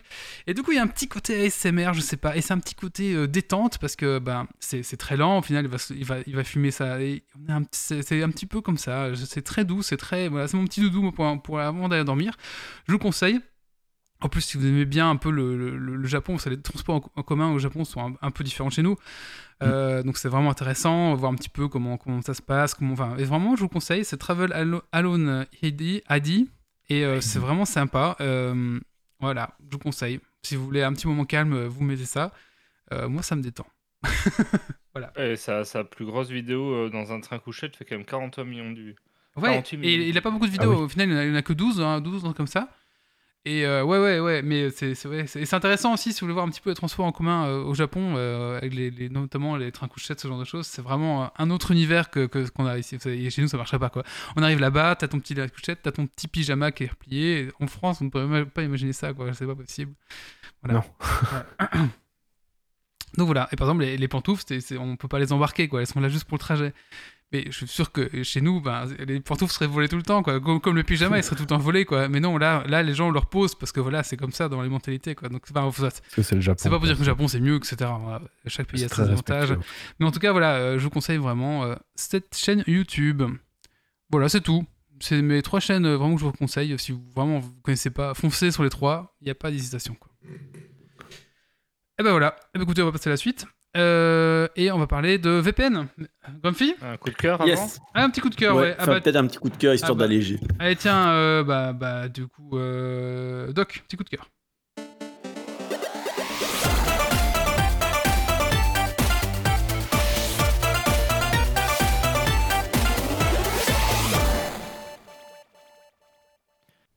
Alors, C'est une BD, La Terre Vagabonde, qui est en fait le premier album d'une série de BD de science-fiction qui seront tous euh, des one-shots, donc des, histoires indépendantes, mais qui reprennent euh, les écrits de Liu Cixin, qui est un écrivain de science-fiction euh, qui a publié pas mal de, récits qui ont eu leur succès. Et donc là, c'est le premier tome qui est sorti et on va y suivre une humanité qui, euh, qui a un soleil qui est mourant, qui va bientôt euh, se transformer en, en- en géant rouge, je crois, quelque chose comme ça. Et euh, du coup, ils se retrouvent à, essayer de mettre, mettre des réacteurs géants sur la Terre pour la faire voyager dans l'espace et la dégager de là avant que le soleil la détruise. Et donc, c'est des récits de science-fiction qui sont très sympas. Le premier m'a vraiment beaucoup plu. Euh, et celui-ci était basé, je crois, sur le problème, euh, sur, sur base du récit du problème à trois corps, euh, si ça parle à certains.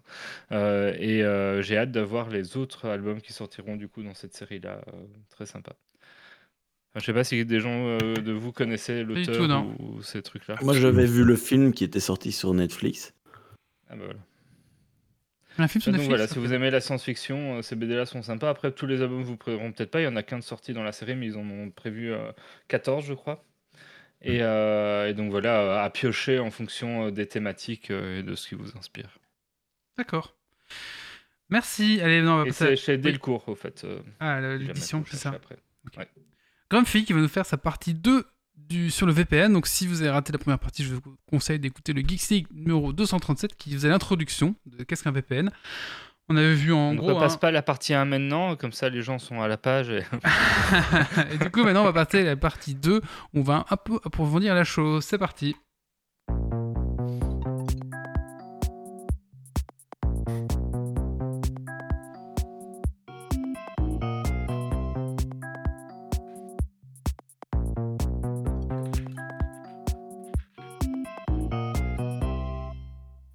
Alors, après la partie 1 où j'étais un petit peu fatigué et endormi, on va essayer de rendre ça un peu plus dynamique.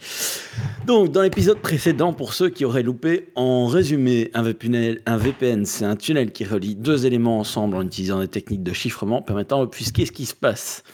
Ouais.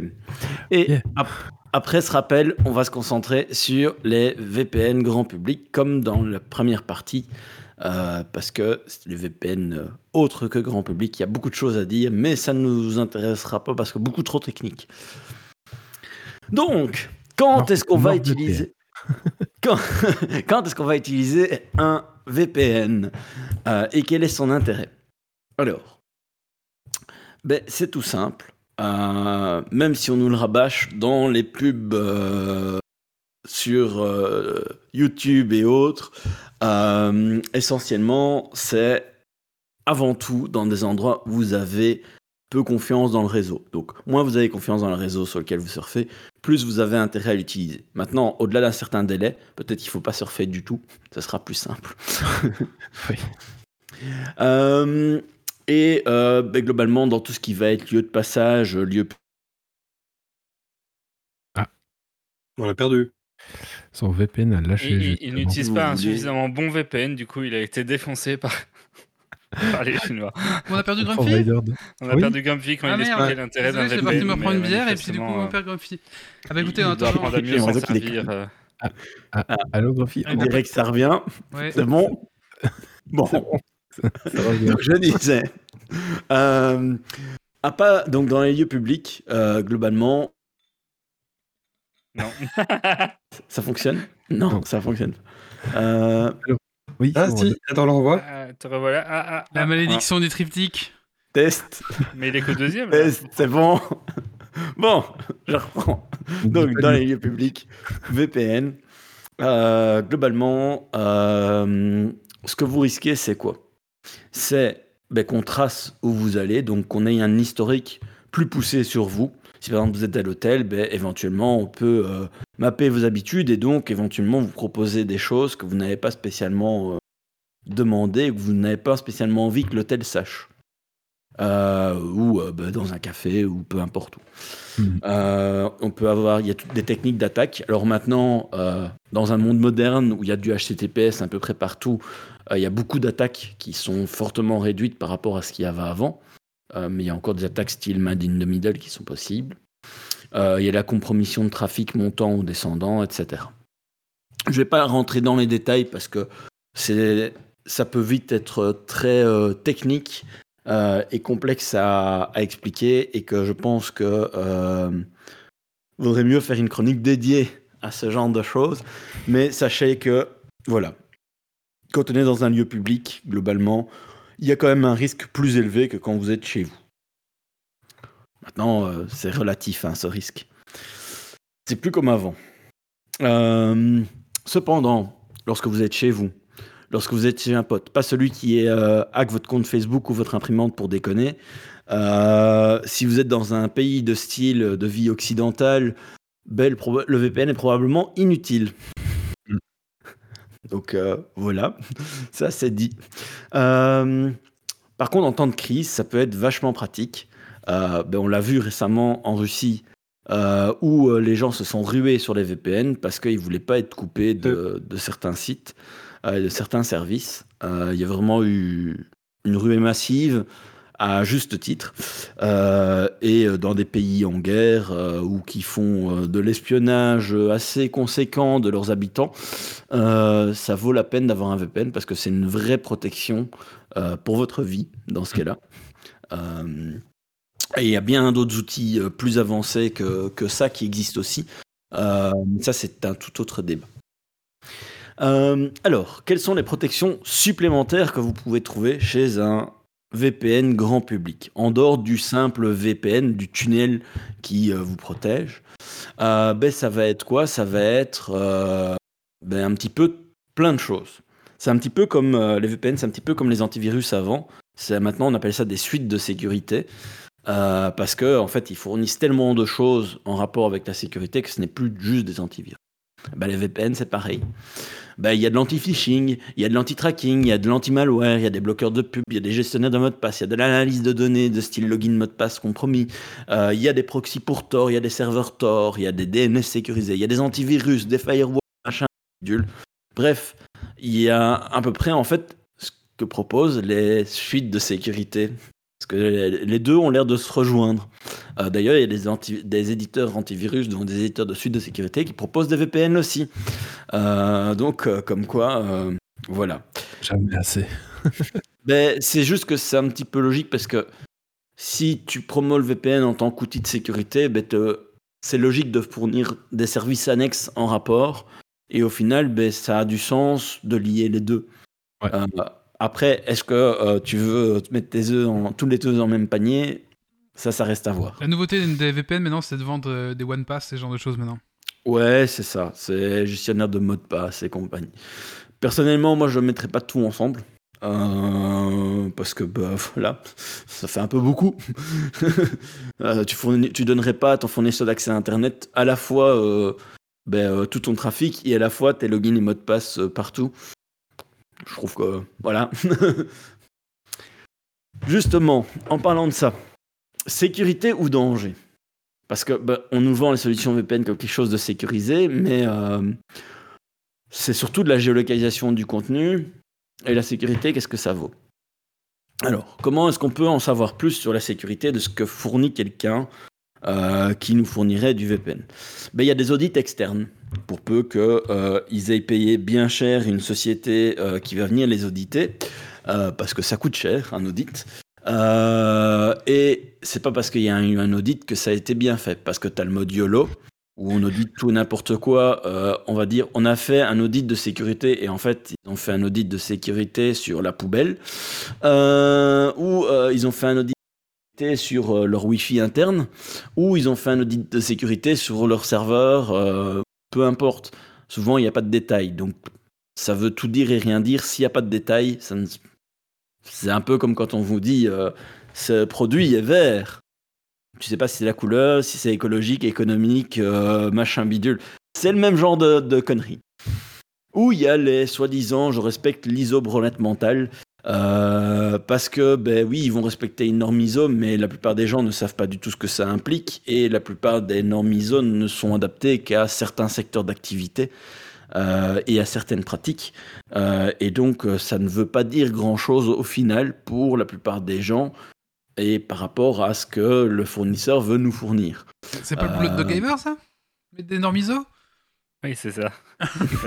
Ça dépend des normes que tu fais et comment tu le mets. Mais de toute façon, Voilà. on en revient à, à quel- qu'est-ce qui est couvert dedans, parce qu'il y en a beaucoup qui, qui, qui sont certifiés sur une toute petite partie et pas forcément celle qui vous Allez, intéresse. vas-y, Il faut fais- bien fais- lire le détail.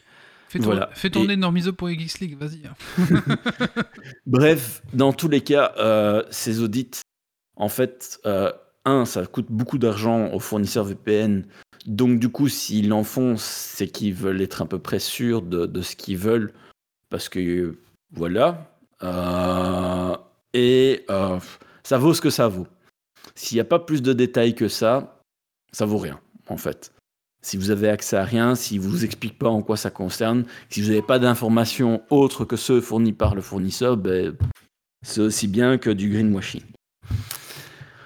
L'autre truc, c'est la promesse du fournisseur. Alors quand c'est un fournisseur qui est tout neuf, ça vaut pas grand-chose sa promesse parce que ben, promesse d'un fournisseur de qualité, c'est souvent sur la durée que ça se vérifie. Et donc plus un fournisseur est ancien et n'a jamais eu de problème, ou n'a jamais eu de problème euh, qu'il n'a pas évoqué publiquement avec euh, ben, une résolution, euh, etc., ben, plus ça veut dire que le risque devient grand pour lui s'il ment. Donc on peut considérer qu'un fournisseur plus ancien qui met en avant un certain nombre de garanties euh, ben, est probablement plus fiable. Maintenant, c'est du probablement. Au final, on ne peut pas réellement savoir. euh, parce que ben, quand on regarde par rapport, par exemple, à l'alimentation, où il y a énormément de contrôles, on a énormément de, de procédures, etc. Les scandales alimentaires qui arrivent à être cachés, on le voit encore avec les œufs Kinder, où euh, ben, on sait depuis dé- décembre qu'il y a des problèmes, et en fait, euh, c'est seulement maintenant que ça sort. Euh, ben, c'est pareil dans l'informatique, sauf que c'est pire parce que c'est beaucoup plus bordélique, parce que c'est beaucoup plus difficile à contrôler. Donc, je, je mets en avant ça, ça fait très défaitiste, très complotiste, mais c'est juste pour un petit peu remettre l'église au milieu du village, comme on dit. C'est que ben, on nous dit c'est bien, c'est beau, c'est gentil, mais euh, au final, en fait, on ne sait pas grand-chose, euh, à part quand il y a un scandale qui éclate. Euh, c'est quand même quelque chose à garder en tête. Alors, ce qu'ils nous vendent, parce que c'est bien de faire des promesses, mais en fait, qu'est-ce qu'ils nous vendent? Ben, En dehors du, VPN proprement dit, ce qu'ils nous disent, c'est que ben, la plupart nous disent qu'ils font pas de pas d'historique. Donc, c'est-à-dire qu'ils ne gardent que les informations nécessaires à leur fonctionnement. Donc, c'est-à-dire pas ce qu'on visite, pas notre consommation de données, etc. Ça, c'est la théorie. Mhm. Euh, qu'ils ont. Par contre, il y a plusieurs VPN, fournisseurs de VPN, qui ont eu des soucis avec ça dans le passé. Euh, et dans certains cas, ils ont fait un, un communiqué public qui ont expliqué c'était quoi le problème, d'où ça venait, etc. Je ne veux pas dire des noms parce que c'est pas intéressant, parce que ça voudrait dire que j'aurais listé tout le monde, ce que je n'ai pas fait. Euh, mais voilà, dans certains cas, il y a une communication qui se passe bien parce qu'en en fait, ils sont très transparents sur ben, il y a eu un problème, euh, c'est pas fait exprès, on a mis ça et ça en place. Euh, et puis dans d'autres, ben, on a eu un problème et euh, c'est du bullshit et la société s'effondre. Globalement, c'est un petit peu près ça qui se passe. Et il y a aussi des problèmes parfois avec les demandes légales, suivant là où la société euh, est liée. Ben, S'ils disent pas de log, qu'est-ce qui se passe s'il y a une demande légale qui est d'un juge qui dit vous devez euh, lister Donner les logs. le, trafic de telle personne Qu'est- Qu'est-ce qui se passe dans ce cas-là? Euh, Parce que ben, chez un fournisseur d'accès à Internet normal, c'est quelque chose qui peut être fait, euh, comme une surveillance téléphonique, comme n'importe quel truc de légal où il y a des institutions en place qui veulent pouvoir éventuellement faire des enquêtes. Euh, mais quand ils te disent pas de log, ben, a priori tu t'attends à ne pas avoir de log du tout. Euh, et le fournisseur de VPN, ben, c'est très rare, je pense même que ça n'existe pas, euh, les, les fournisseurs de VPN qui ont leur propre infrastructure ou qui contrôlent de A à Z. Il y a toujours un fournisseur à un moment donné avec le connecté, quitte euh, des logs du data center dans lequel euh, les serveurs du VPN sont euh, hébergés. Ça, on n'en sait rien. Si le VPN, le fournisseur du VPN passe par une, une société qui va gérer l'infrastructure, peut-être que cette infrastructure-là va faire des logs. Donc, c'est un petit peu pour démonter ce côté vente où on te dit il n'y a rien. il y a potentiellement des choses, euh, mais peut-être pas au niveau du fournisseur même, mais peut-être à un autre niveau, etc. Donc c'est là où il faut garder ça en tête pour pas faire tout et n'importe quoi euh, et éviter bah, de- d'être stupide. En général, on nous vend aussi de la sécurité euh, via le chiffrement qui est mis en avant. Donc on nous dit bah, qu'ils ont du bon chiffrement, etc. Et en général, c'est vrai parce que c'est des standards que même quand euh, nous-mêmes on crée un VPN chez nous, on va utiliser les mêmes standards. Il n'y a pas grand-chose à dire par rapport à ça. Euh, on nous parle d'anonymisation.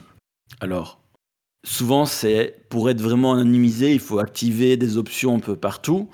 Euh, en tout cas, quand tu, regardes un petit peu ce qui, est dit et les vidéos de démonstration, n'ayant pas utilisé ces, euh, tous, les, tous les VPN du marché, c'est un petit peu compliqué. Euh, mais voilà. Euh, donc, il faut juste savoir que c'est pas de base. Et puis, ça va dépendre aussi un petit peu, comme j'avais dit dans la première partie, de comment on se comporte. Si jamais on utilise son navigateur dans lequel on a tous nos cookies de connexion automatique, etc., bah, ton anonymisation, elle est très vite sautée. Euh, et on nous vend aussi de la géolocalisation du contenu euh, pour l'accès à euh, des contenus limités géographiquement, donc permettre d'accéder au Netflix USA, etc. Ça, c'est un petit peu ce qu'on nous vend. Et c'est un petit peu le, le cœur de leur métier de, du VPN grand public, parce qu'effectivement, ça couvre un petit peu cet ensemble-là. Le problème, c'est que certaines des options, comme par exemple l'anonymisation, souvent sont liées au navigateur web qu'on va utiliser. Euh, parce qu'il y a des extensions qu'on va devoir installer dans son navigateur, voire on va devoir utiliser un navigateur spécifique construit par le fournisseur. Mais du coup, se pose la question de est-ce- qu'est-ce qui se passe si du reste de notre trafic Internet? Parce que souvent, quand on lit la documentation, ben, on se rend compte qu'ils n'en disent rien. Donc, est-ce que toutes les options qu'ils proposent sont valides sur tout notre trafic ou ne sont valides que sur une partie de notre trafic? Ça, le plus simple, c'est si on tient absolument à telle ou telle option, c'est peut-être de contacter le support de- du fournisseur que vous avez envie et de lui poser la question. On rappelle, pour contacter un support, vous gueulez sur Twitter. Mais justement, ça fait partie des, des critères de choix euh, que je mets tout à la fin. S'ils vous répondent ou pas. Voilà. Alors, maintenant, un petit point complot, parce que c'est toujours marrant, un petit point complot. Euh, qui ne se rappelle pas des scandales d'écoute via des technologies de chiffrement frelaté menés conjointement par les USA et l'Allemagne? Où, euh, notamment, on a reparlé euh, quand Snowden a, a fait ses leaks sur les documents de la CIA et de la NSA, etc. Euh, où, ben, globalement, l'Allemagne et les États-Unis euh, s'étaient mis ensemble pour euh, créer une société euh, qui vend des, appareils pour chiffrer les communications, etc. Sauf que derrière, ils écoutaient tout ce qui se passait, y compris leurs alliés. Bref, qu'est-ce qui nous dit que parmi les, les sociétés de VPN grand public, il n'y en a pas une qui est simplement derrière avec des agences de renseignement qui sont derrière? On n'en sait rien, on n'en saura probablement jamais rien, sauf s'il y a un scandale à la Snowden qui, qui éclate. Mais c'est quand même génial si jamais il y a un fournisseur, euh, une agence de renseignement qui se met en tant que fournisseur de VPN, ben, ils peuvent vous écouter directement. C'est quand même beaucoup plus pratique. ça, ça fait partie des théories du complot. Il n'y a absolument aucune preuve qui vient étayer ça, à part que potentiellement c'est possible et que par le passé, ben, c'est ce qui a été fait, mais avec des pays. Euh, je tiens à signaler qu'il n'y a pas de preuves, mais euh, vu que ça fait partie des théories que beaucoup de gens euh, évoquent quand on parle des arguments démontant les, VPN grand public, je trouvais intéressant de le soulever. Et une dernière petite remarque. Ben, un VPN va pas vous protéger de tout et n'importe quoi, malgré tous les arguments qui sont mis en avant par les, qui dans certains cas sont pas des arguments mis sur le site web officiel du fournisseur de VPN, mais qui sont dans la communication que les influenceurs en font. Est-ce que c'est les influenceurs qui inventent ou est-ce que c'est le, fournisseur qui leur disent de dire ça? On n'en sait rien. Euh, mais toujours est-il qu'on dit souvent que ça protège les informations personnelles, le vol de cartes bancaires ou que sais-je encore. C'est faux, ça vous protégera pas de ça. Euh, ce que ça va éventuellement faire, c'est mettre un warning, tout comme la plupart des navigateurs modernes le font, sur un site où potentiellement on sait qu'il est frelaté, euh, sur euh, ben, tiens, si on a enregistré votre login mot de passe, on peut vous signaler que ben, ça a été mis dans une brèche de sécurité et ce genre de choses. Donc ça, il faut le savoir. Que ben voilà, Euh, ça c'est des, des faux arguments. Euh, Tu, mais tu- tu casses les espoirs des gens qui veulent aller tranquillement acheter leur dropshipping sur les pubs Amazon. Voyons. Ben oui, ben, je suis désolé. Mais par contre, effectivement, quand il y a un site qui est marqué comme, euh, comme foireux, peut-être que ça va venir un petit peu plus vite à travers le VPN, mais j'en suis pas, pas vraiment sûr. Mais je voudrais te remercier Ouais. là-dessus parce que tu me rassures. Mon VPN m'a indiqué tout à l'heure quand j'ai lancé une recherche Edge que c'était dangereux. Donc merci, ça confirme. Ouais, voilà. Euh, toujours est-il que euh, ben, on peut vous donner l'information parce qu'il y a des listes et des, des- services qui existent qui signalent les problèmes. Euh, ça vous les donnera peut-être un peu plus vite que votre navigateur, mais au final, votre navigateur pourra vous le donner. Tout navigateur moderne a ça inclus de base. Donc ça, c'était un petit peu les derniers arguments. Que retenir de tout ça, de ce côté sécurité Alors, côté- je sais.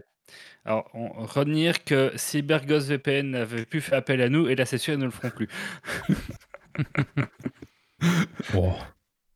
Euh, côté négatif, le VPN euh, choisi est aussi sécurisé que la politique d'utilisation et de stockage de vos données que le fournisseur de VPN choisit de, choi- de suivre. Que le fournisseur de VPN remplace une partie de votre fournisseur d'accès Internet dans la gestion de votre connexion et donc de son trafic. Et donc, il faut lui faire aussi confiance que votre fournisseur actuel. On ne sait pas à quel point c'est sécurisé. Sécurisé ne veut pas dire qu'on peut faire tout et n'importe quoi sans être un minimum attentif. Et comme expliqué dans la première partie de cette rubrique, en dehors du tunnel VPN, VPN c'est l'Internet normal. Par contre, côté positif, un VPN, c'est une vraie protection. Et je dis bien un VPN, pas le VPN X, Y ou Z, mais un VPN. Ça veut dire aussi bien celui que vous choisissez en grand public que celui que vous utilisez de votre modem Internet ou d'un Raspberry Pi ou euh, de votre société. Pour peu qu'il soit bien configuré, etc., bien entendu. Oui, oui, oui. évidemment.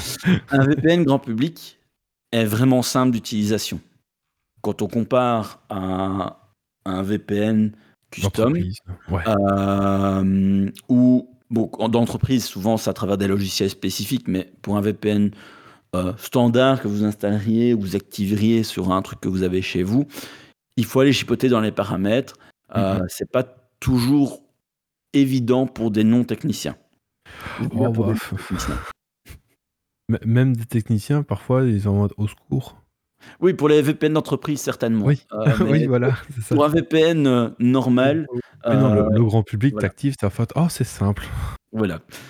Mais pour un VPN normal, je veux dire que tu, tu installerais chez toi en l'activant sur une box ou un truc comme ça, ça reste pas très compliqué parce que c'est quelques paramètres à aller chipoter à gauche et à droite, mais ça reste toujours beaucoup plus compliqué qu'un simple gros bouton que tu pousses. Et il faut le dire, c'est très simple. Ils ont vraiment simplifié ça.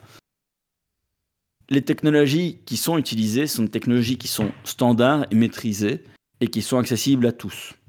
Euh, donc ça veut dire aussi que on connaît les, les failles et que c'est corrigé rapidement. Euh, euh, pour l'accès aux restrictions géolocalisées, c'est un vrai plus. Euh, maintenant, ça a des downsides du fait de faire ça, mais c'est vraiment un plus. Euh, et lorsqu'il y a trop de conneries racontées sur un fournisseur donné, etc., ben souvent le, back- backslash qui en est fait, donc le retour négatif qui va être fait, fait que les fournisseurs vont corriger leur communication pour essayer d'être plus vrai ou plus juste euh, dans ce qui est fait, parce qu'on on le voit au tout début, que les VPN grand public sont sortis, il y avait vraiment tout et n'importe quoi qui était raconté. Euh, ça allait presque, vous allez surfer sur un tapis volant. Euh, Enfin, c'était vraiment tout et n'importe quoi. Et ils Vous ont allez aller vraiment. plus vite et personne ne saura qui vous êtes. Voilà. Par exemple, vous allez plus vite sur Internet. Ça, c'était un, un argument qui était utilisé au début. Mm. N'importe quoi. Euh, au contraire, un VPN a tendance à vous ralentir votre connexion Internet. Mais bon, voilà. Euh, c'est juste que ça évolue. Donc, globalement, c'est quand même relativement mitigé. Mais si vous avez trouvé un fournisseur de confiance, auquel vous avez, vous avez choisi de faire confiance, euh, ben, il y a quand même des avantages. Euh, et, c'est la, les, choses de base sont réellement là. Alors, quelles sont les alternatives qu'on peut avoir par rapport à ces VPN grand public, par rapport à certains des arguments qu'ils mettent en place Parce que si on veut vraiment tout faire, tout ce qu'ils proposent, faire soi-même, c'est compliqué parce que ça demanderait euh, des antivirus, des analyses, des proxys, euh, des serveurs dans le monde. C'est tout faire soi-même, ce serait un- une grosse dépense d'argent. Ça vaudrait pas la peine. Euh, par contre, si on veut certaines parties, euh, juste un VPN de base, qui est souvent un effet tunnel euh, qui vous protège et Mhm. jusqu'à votre serveur VPN et qui fait un proxy mais fixe que vous pouvez pas bouger dans le monde, ben, c'est quelque chose de très facile à faire en fait. Parce que, enfin, je veux dire techniquement, c'est pas compliqué à faire parce que il y a beaucoup de box euh, de fournisseurs internet qui ont une, une option qui est cachée quelque part. Il faut juste la trouver. Euh, ou il y a des petits Raspberry Pi où on installe en suivant un tuto euh, pas à pas. Euh, J'insiste. la case euh, bingo euh, doc. Ouais. Il l'a dit. Mais c'est sérieusement, c'est c'est vraiment des choses euh, accessibles. Alors si vous y connaissez pas du tout, vous galérez à simplement connecter votre Wi-Fi, c'est clair que ça risque d'être compliqué pour vous. Euh, maintenant, euh, honnêtement, les tutos sont accessibles euh, à, des gens qui sont un peu geeks qui chipotent euh, et qui sont intéressés à, aller plus loin. C'est vraiment accessible.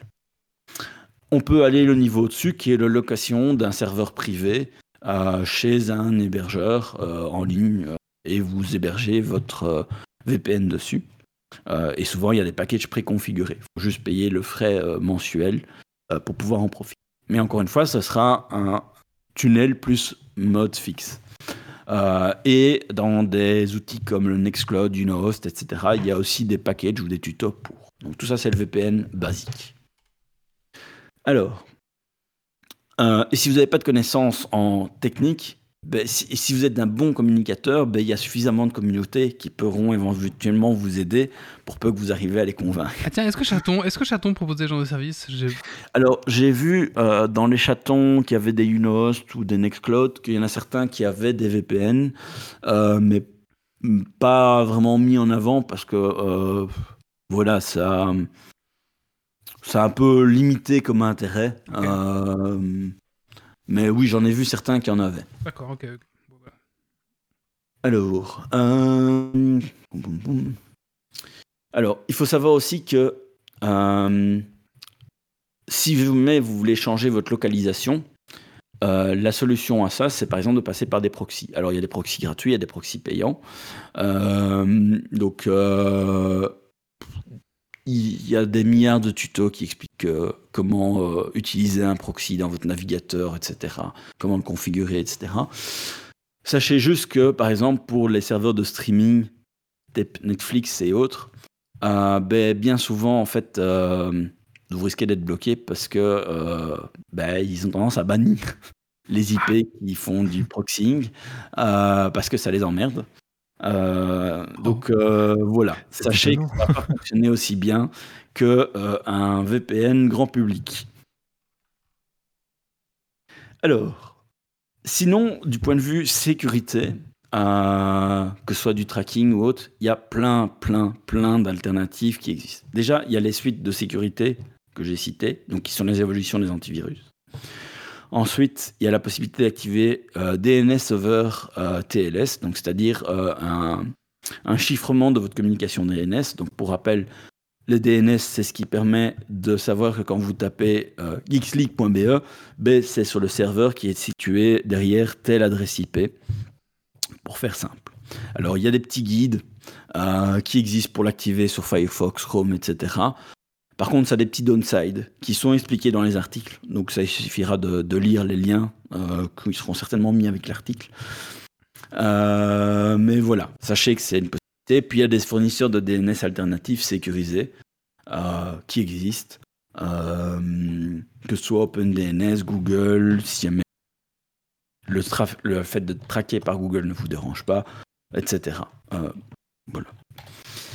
Euh, dans les navigateurs, pour protéger du tracking, ben, il y a des, extensions dédiées aux cookies, aux, trackers divers et variés, par exemple Ghostery, euh, uBlock, euh, AdBlock euh, et compagnie, et plein, plein, plein, plein d'autres. Il suffit que vous allez sur une de ces extensions, vous allez en voir plein d'autres cités.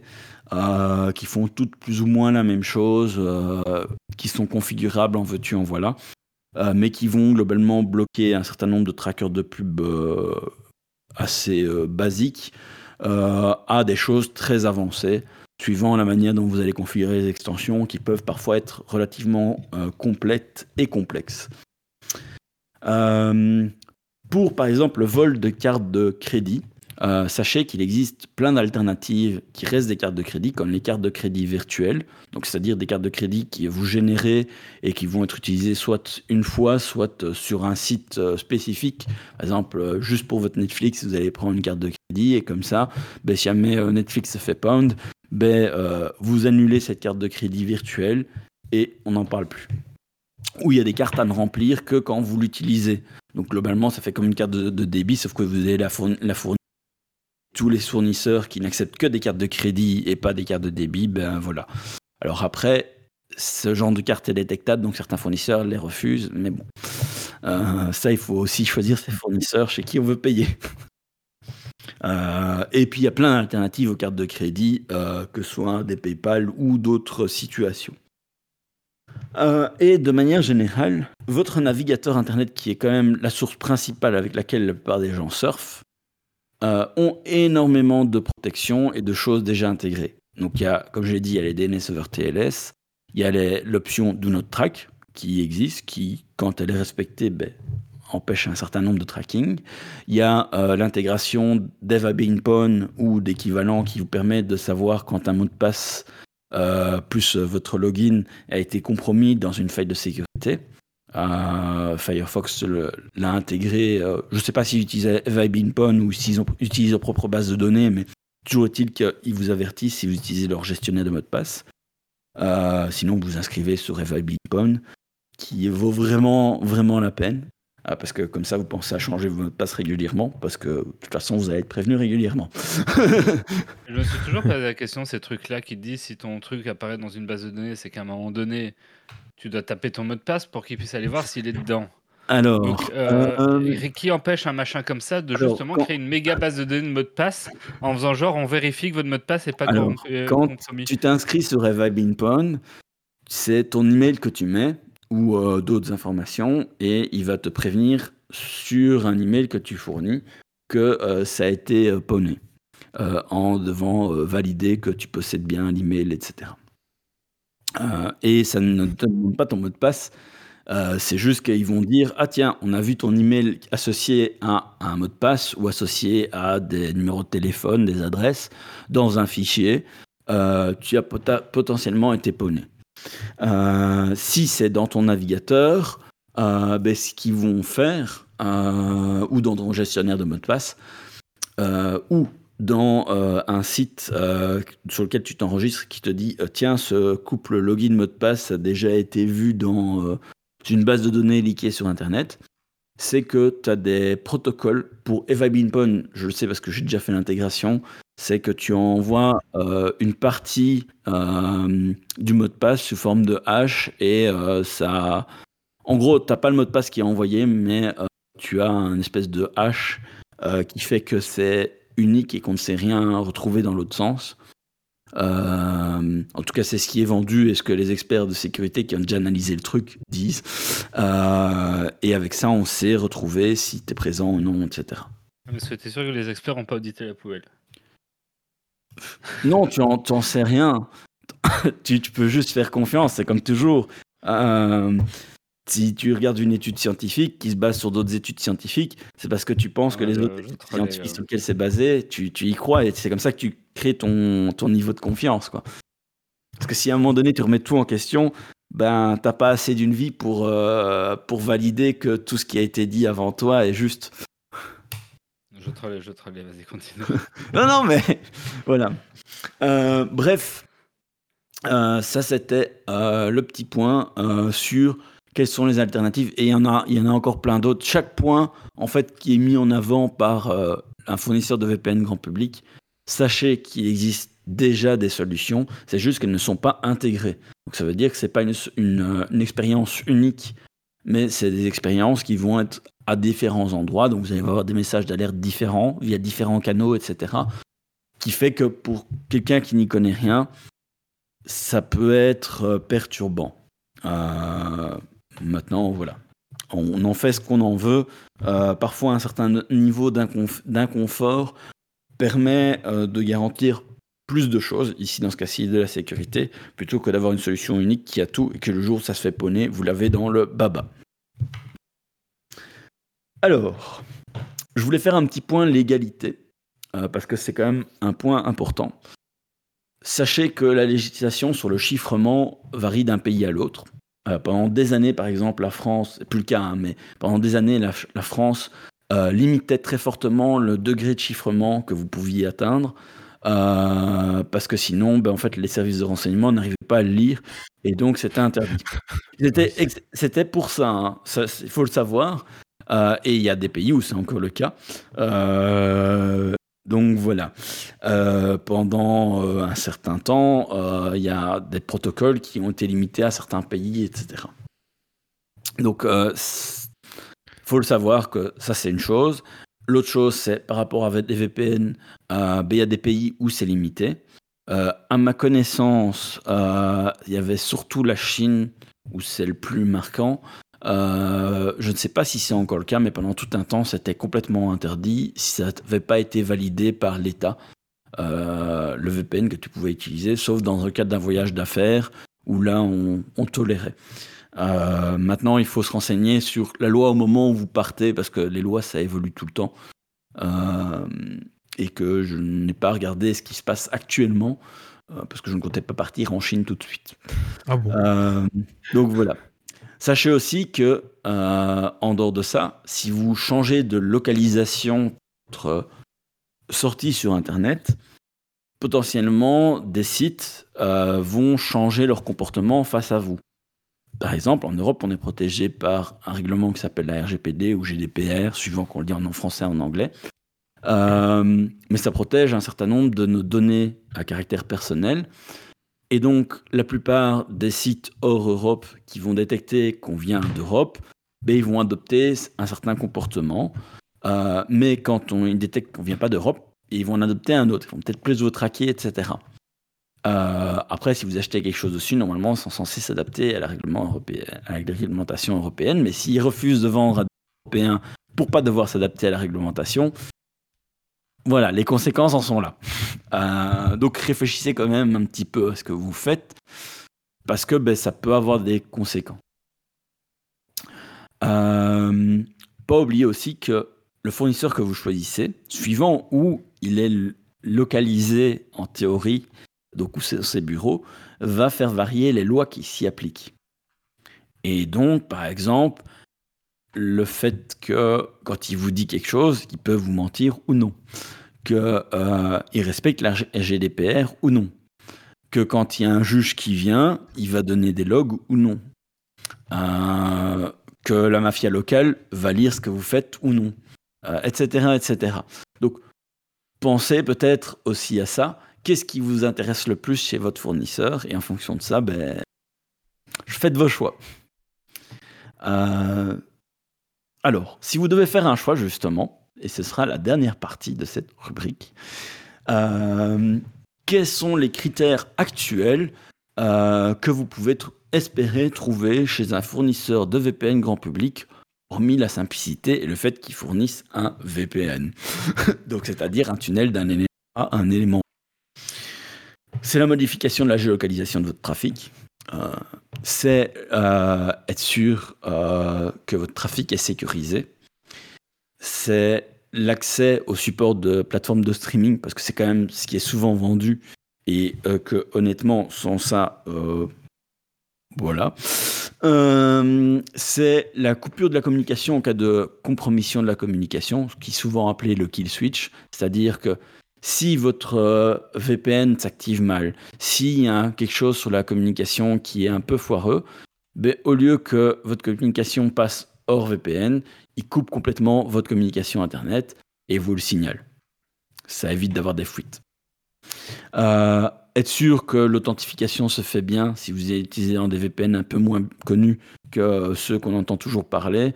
Être sûr que le login passeport soit pas envoyé en clair parce que sinon ça sert à rien. Euh, donc voilà.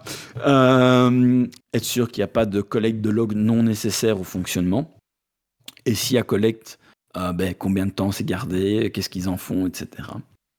la rapidité éventuelle promise à euh, la bande passante. Donc par exemple, jamais euh, vous avez un fournisseur qui, un VPN qui est vraiment pas cher, mais en fait derrière euh, c'est du 100 mégabits partagé par 100 personnes. Je suis pas sûr que vous serez très content. C'est le nombre d'appareils connectés que vous pouvez faire en même temps, puisque la plupart des fournisseurs grand public supportent à peu près tout et n'importe quoi euh, qui va de la console euh, au smartphone en passant par la TV connectée et euh, à peu près tous les systèmes d'exploitation. donc bah, c'est cool, mais en même temps, il y en a qui vont jouer sur ce nombre en disant bah, tu dois prendre le, le pack supérieur qui te permet d'utiliser 28 appareils en même temps. le pack encore supérieur, comme ça tu pourras même mettre tes ampoules dessus. je rigole à peine. Euh, parce qu'il y en a qui ont sorti des, trucs spéciaux euh, pour euh, les, les appareils connectés, des VPN pour appareils connectés. bref, le support justement que le fournisseur peut vous proposer. Donc, est-ce que c'est dans votre langue ou dans une langue que vous parlez? Est-ce que le support vous répond normalement avant même d'être client? Euh... Parle qu'en chinois, c'est mal barré. si c'est que sur Twitter, c'est mal barré. voilà. Et pas forcément que à cause de la langue. Alors, ça vaut la peine aussi, de, quand il parle un petit peu de sécurité, de regarder un petit peu les, les protocoles, le degré de chiffrement proposé, et d'un petit peu aller euh, comparer avec au moins les autres fournisseurs, voir si ça rentre dedans ou s'ils en proposent d'autres, plus, moins, etc. Euh, même si vous y comprenez rien, au moins voir que c'est cité par les autres, et s'ils ne le citent pas, peut-être se renseigner dessus pour voir si c'est mieux ou moins bien, poser la question aux communautés, etc. Alors, euh, quelques extras qui valent la peine euh, peut-être euh, d'être regardés, c'est l'anonymisation plus poussée contre le tracking, les pubs, etc. Le fait que quand vous téléchargez des choses, éventuellement, il y a une analyse antivirus. Un gestionnaire de mot de passe, même si je déconseille de mettre tous ses œufs dans le même panier, un gestionnaire de mot de passe, c'est toujours mieux que pas de gestionnaire de mot de passe. Euh, S'il y a des DNS sécurisés fournis. Euh, et bien sûr, la localisation de la société. Ça, c'est un petit peu les, critères de choix euh, que moi je ferais à l'heure actuelle si jamais je devais maintenant tout de suite acheter un VPN. Parce que ben, c'est un petit peu les critères standards qu'ils proposent sur les, les, les plus connus. et que dans un VPN grand public, ben moi, ce serait ça que je m'attends à, retrouver. Euh, sachez aussi qu'il y a quelques euh, fournisseurs euh, alternatifs auxquels on ne pense pas. Donc, il y a d'abord les éditeurs antivirus, comme je l'ai dit, donc les suites sécurité, qui ont une autre approche de la sécurité qui peut être intéressant peut-être, si jamais c'est sécurité, sécurité que vous cherchez. Mozilla a sorti un produit VPN aussi, euh, et il y a Mulvad aussi, qui est un fournisseur alternatif. Euh, que ce soit Mozilla ou Mulvad, euh, leurs fonctionnalités sont beaucoup plus faibles parce qu'ils se concentrent avant tout sur le VPN. Mais si vous cherchez simplement un VPN, ben, ça vaut peut-être la peine. Après, j'ai pas regardé plus en détail ça. Voilà, c'est un petit peu tout pour le tour de qu'est-ce que les VPN qu'on nous vend chez les influenceurs et qu'on nous rabat les oreilles. Donc la, fo- la- la fois précédente, c'était l'introduction un petit peu plus euh, dans le, le bas niveau, et ici c'est plus euh, ben, les, les contre et les pour. Euh, voilà, comme ça, ben, j'espère que ça euh, éclairera les gens euh, pour faire un achat plus éclairé ou pas d'achat du tout. Voilà. Merci. Grumpy. Merci. Bah, je pense que là, oui, c'était vraiment complet. Et je pense que c'était vraiment voilà. Si vous hésitez maintenant, euh, n'hésitez pas à prendre notre code. votre- C'est pas vrai. on n'a pas de code promo. Tu fais des réductions d'abonnement Eh ben, on faisait il y a pas longtemps, mais on a. Non, moi pas. Allez. Euh, coup de cœur, coup de gueule. Qui c'est qui a pas encore fait les. Bah, bah, tu écoutez, bah, le mien, écoutez, un petit coup de cœur. Ah ouais, d'accord.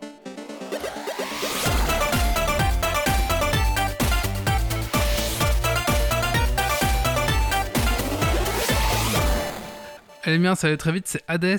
Euh, bah, c'est un die and retry euh, en vue 2D ISO. Oui, c'est ça. Et euh, c'est vraiment sympa. J'étais vraiment passé à côté. Et puis, c'est dans le Game Pass. Donc, bah, voilà, j'ai lancé. Et bah, c'est assez prenant. Je pensais que la, la fin allait être plus loin. En fait, quand je suis arrivé à la fin, je me dis, bah, c'est pas la fin. En fait, si, c'était la fin. Mais pas vraiment. Parce que du coup, on peut encore recommencer mille fois. Mais bon, je pense que j'ai atteint ma dose où j'ai fait le tour du jeu.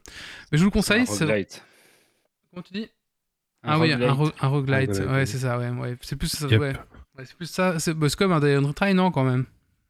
C'est un peu comme un die and retry, on va dire ça, oui. Vi- Voilà. Vite fait, on peut dire ça. Mais oui, après, vous améliorez euh, votre, euh, votre base, on va dire, votre équipement, puis vous tout y retournez à la castagne chaque fois, à chaque fois. Euh, c'est pas mal, j'aime bien, parce qu'en même temps, il y a un petit... euh, chaque fois que vous mourrez, l'histoire avance un tout petit peu, et du coup, ben, ça coupe un peu la monotonie, et euh, quand vous... Enfin, voilà, ils ont mis un peu des petits éléments ça pour couper un peu la monotonie des choses. Mais bon, voilà, c'est sympa. Dans le Game Pass, jouez-le, sinon, je sais pas combien il coûte, mais voilà, je sais même pas. Mais franchement, c'est sympa, Oui, euh, il est très très chouette, j'avais fait sur Switch, euh, Mm. qui s'y prête d'ailleurs très bien à un genre de jeu. ouais, voilà. Euh, Sur Steam, il est à 21 euros. Voilà. Euh, Peut-être un peu trop cher, je sais pas. Mais en il tout doit cas, être euh, souvent en promo aussi, hein, même Mm. sur Switch, je Ouais. pense que j'ai déjà vu passer en promo. mais dans Game Pass, et foncez dessus. N'hésitez pas. Mais oh, coup de cœur? Oui, un coup de cœur.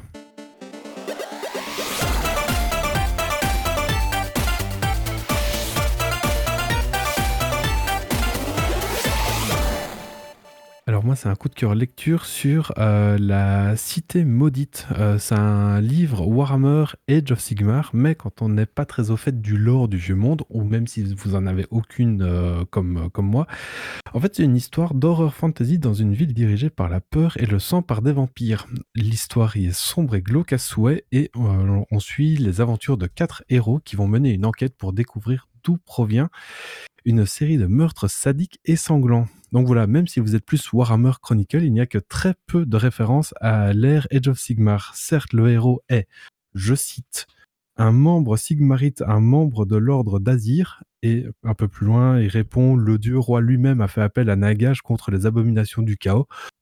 Euh, Mais voilà, disons que la ça ne nuit pas à une compréhension globale de l'histoire, quoi. Ok. Donc en fait, c'est un mec dans AOS qui nous raconte une histoire de battle, quoi. Comme quoi c'était. Bah, c'est c'est une- c'est un livre Warhammer Quest, quoi. Ouais. Voilà. Donc euh, c'est c'est pas forcément euh, lié à Age of Sigmar pur et dur et le steam euh, steampunk euh, Ce qui nous qu'il peut y rappelle, avoir, quoi. ce qui nous rappelle qu'ils ont détruit le meilleur univers avec euh, la fin de battle. Age of. Sigmar, c'est pas que du steampunk. hein. Ah, je sais, de je- façon steampunk, mais c'est Non mais majorité. troll. Oh, Ouais, ça c'est va. quand même. c'est- c'est- le lore de battle était quand même 11 fois mieux que celui de AOS, quoi. Je suis désolé. Mais donc voilà, tu, tu connais pas le, le lore de Age of Sigmar, tu peux prendre ça pour du battle, en fait. Voilà, voilà, c'est Voilà. ça. De toute façon, ils vont re- refaire vivre le vieux monde. Oui, ça va, oui. Peut-être, ça- Peut-être. Ils promettent, hein, ils promettent.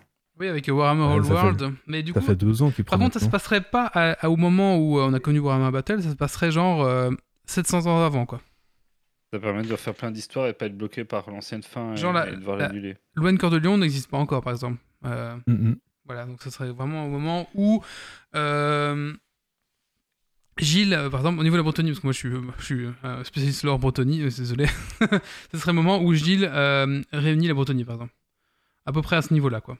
Donc, voilà. Donc ça peut, par contre, ça peut être super intéressant, hein, ça peut être chouette. hein, peut franchement, être chouette, ça peut être chouette, ouais, ça peut être chouette. ça peut être un. Ça peut être pas vraiment- mal d'intrigues dans des châteaux avec des vampires euh, dans le sud. Est-ce que Nagash sera là? Ah non, Nagash Naga- pas là, oui. Nagash, euh, ouais, non, on veut plus voir lui. hein. Ah, Na- Nagash, il est partout. Mais je pense que ça va être axé vraiment temps. vu monde, par contre. hein, ça va vraiment être axé vu monde, hein, en, tout cas, en tout cas au début. hein. Ouais, ouais, ouais. Bon, bah, c'est pas. Ça, on pourra en parler, tiens, pour faire une chronique. Pourquoi pas, ça peut être cool. euh, Ça peut être cool cette sortie. Il faut voir euh, ouais, tout le lore qui, qui va sortir avec. hein. Et on aura des belles figurines, donc ça, au moins, on est content. Quoi. Ouais, au En minimum. effet. Allez, maintenant, on va passer au Dragon Quest Point, les enfants. Et euh, c'est Guillaume qui a fait un Dragon Quest Point. T'as fait quoi, Guillaume? Oui, un petit Dragon Quest Point dont la réponse est gun. Alors j'étais parti sur est un gun en me disant qu'il y avait plein de, de, de flingues dans la pop culture. Mais euh, j'ai un peu dérivé, donc euh, c'est juste gun et démerdez-vous avec ça. Ok, d'accord. Bah, jingle.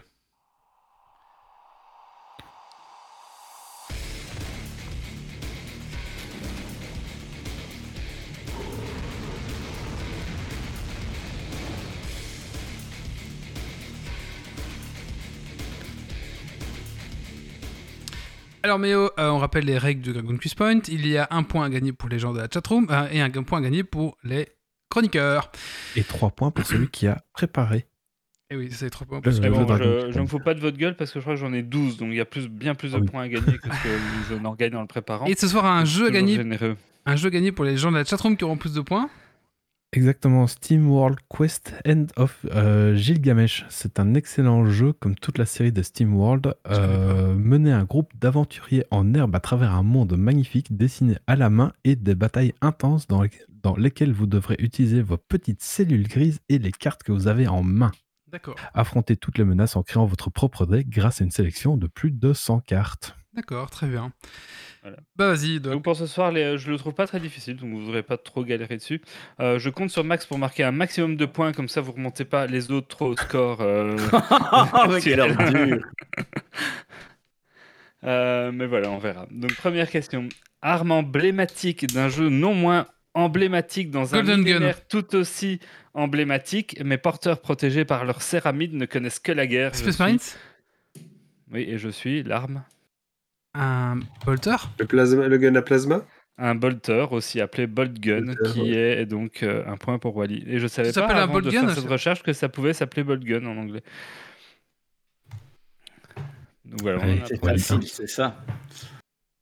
Alors, euh, film d'action américain Top culte Gun. sorti, oui, Top Gun, sorti en 1986, dans lequel on suit un Tom Cruise encore jeune aux commandes d'un chasseur F-14. Je suis Top Gun. du jeu.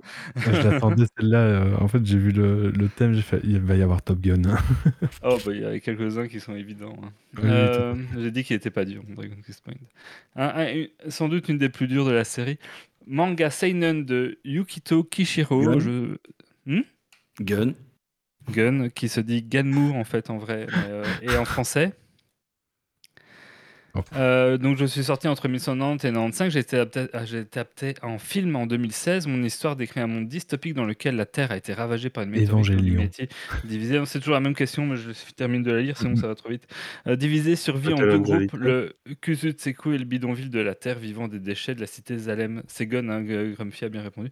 Suspendu dans le ciel, on y suit les aventures de Gali, une cyborg au corps reconstitué par un bon docteur. I- Ido euh, Gardi- Gadi- Ah, Gali il y a eu un partira en quête de son identité, de son humanité, tout en découvrant une nature guerrière au travers des techniques de combat Panzerkurst, hérité de son passé oublié. Je suis Gun, appelé Ganmu, en- et qui en français Et est Alita Battle Alita. Angel Oui, Alita Battle Angel. qui est très très sympa en termes de manga et tout. euh, film, donc, euh. euh, voilà, vous pouvez.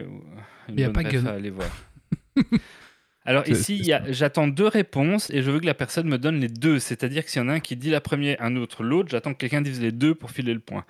Euh, Dans la famille des pistolets cryogéniques, je suis l'arme glaciale d'un méchant renommé de Batman et l'arme glaçante d'un ennemi juré de Flash. Je suis. Le Freeze Freeze Gun. Gun. C'est l'un des deux. J'attends les deux réponses. Ah, Freeze Gun et Time Freeze Gun. Non. Merde. Oh. Faut rechercher l'ennemi juré de Flash avec du gla de la glace. Le Freeze Gun. C'est moins connu que Mr. Freeze. Le Mirror Gun. L'Ice Gun? Non, vous êtes pas loin. hein, mais, euh,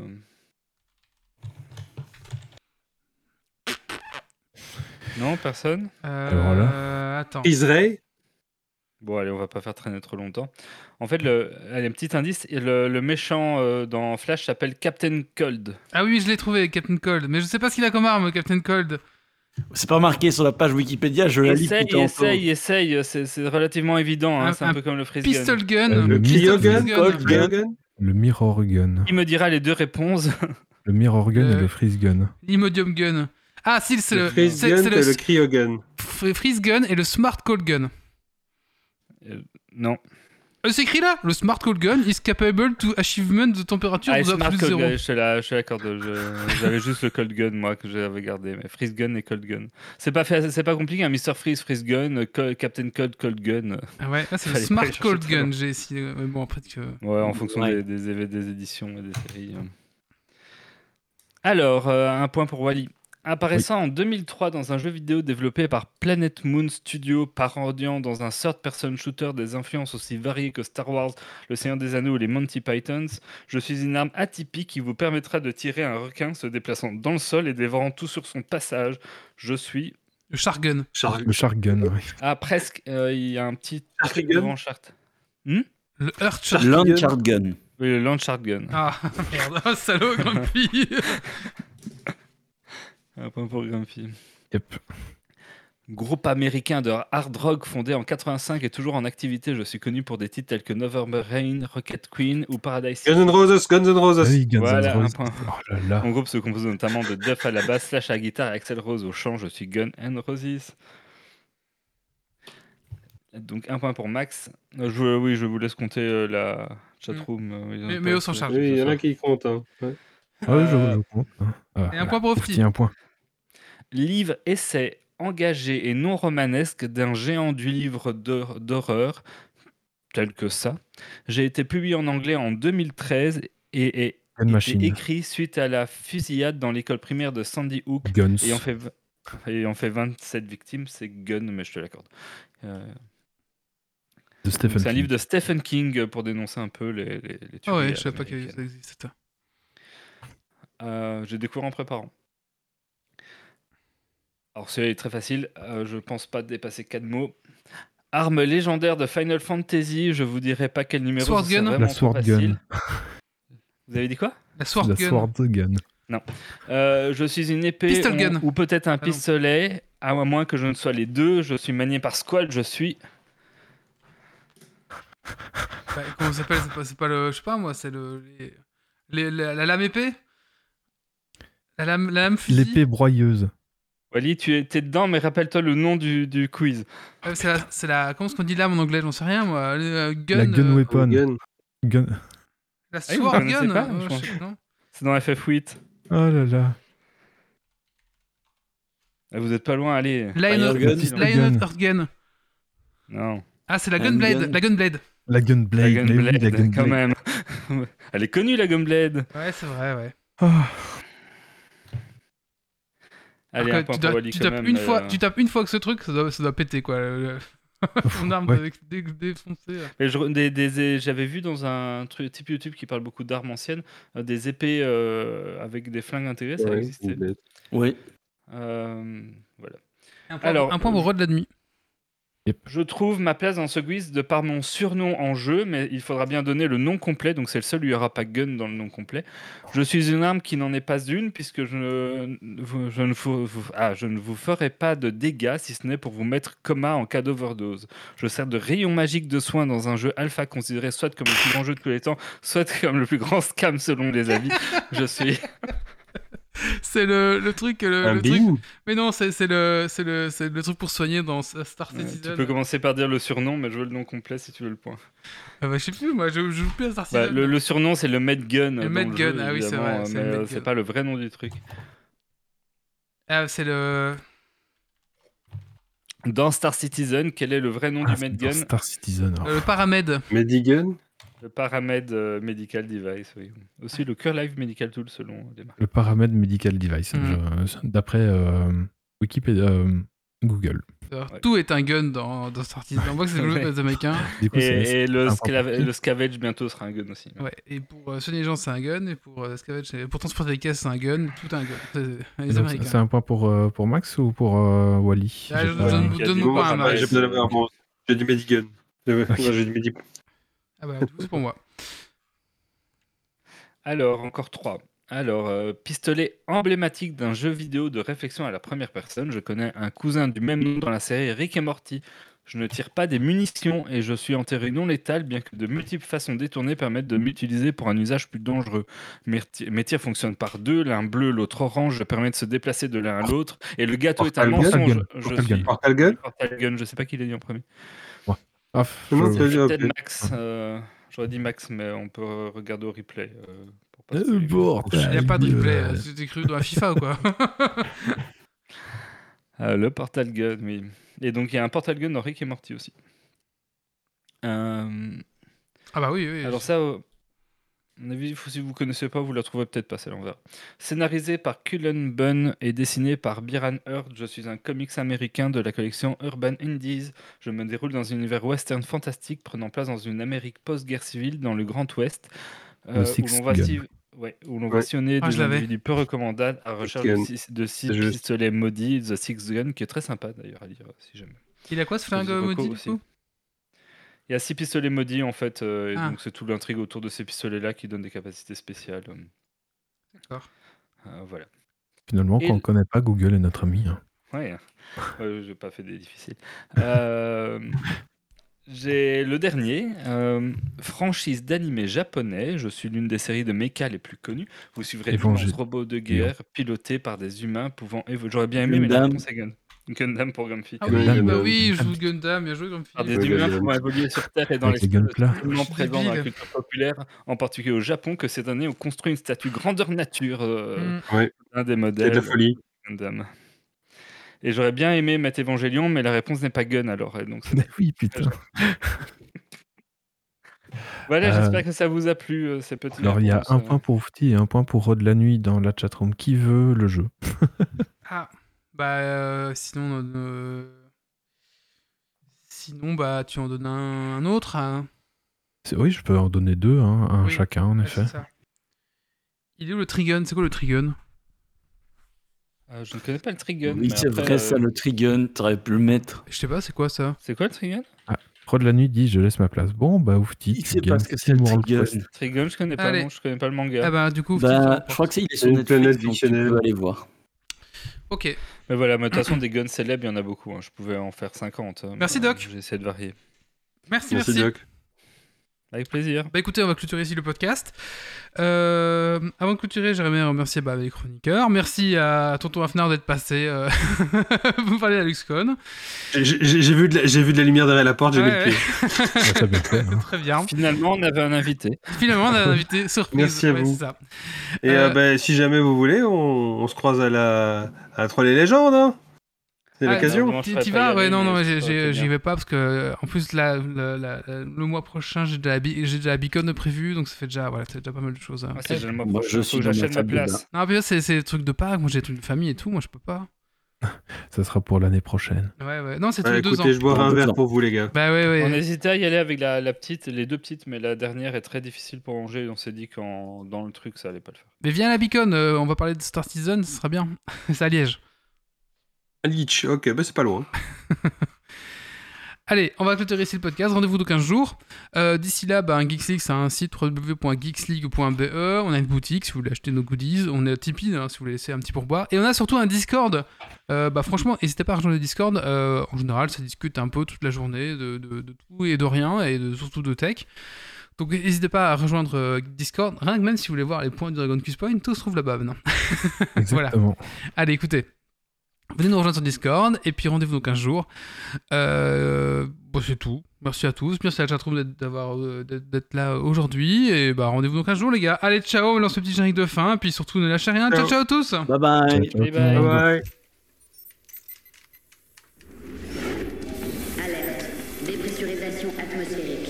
Évacuation immédiate du personnel. Evacuation order. Evacuation order. Evacuation order. Evacuation order.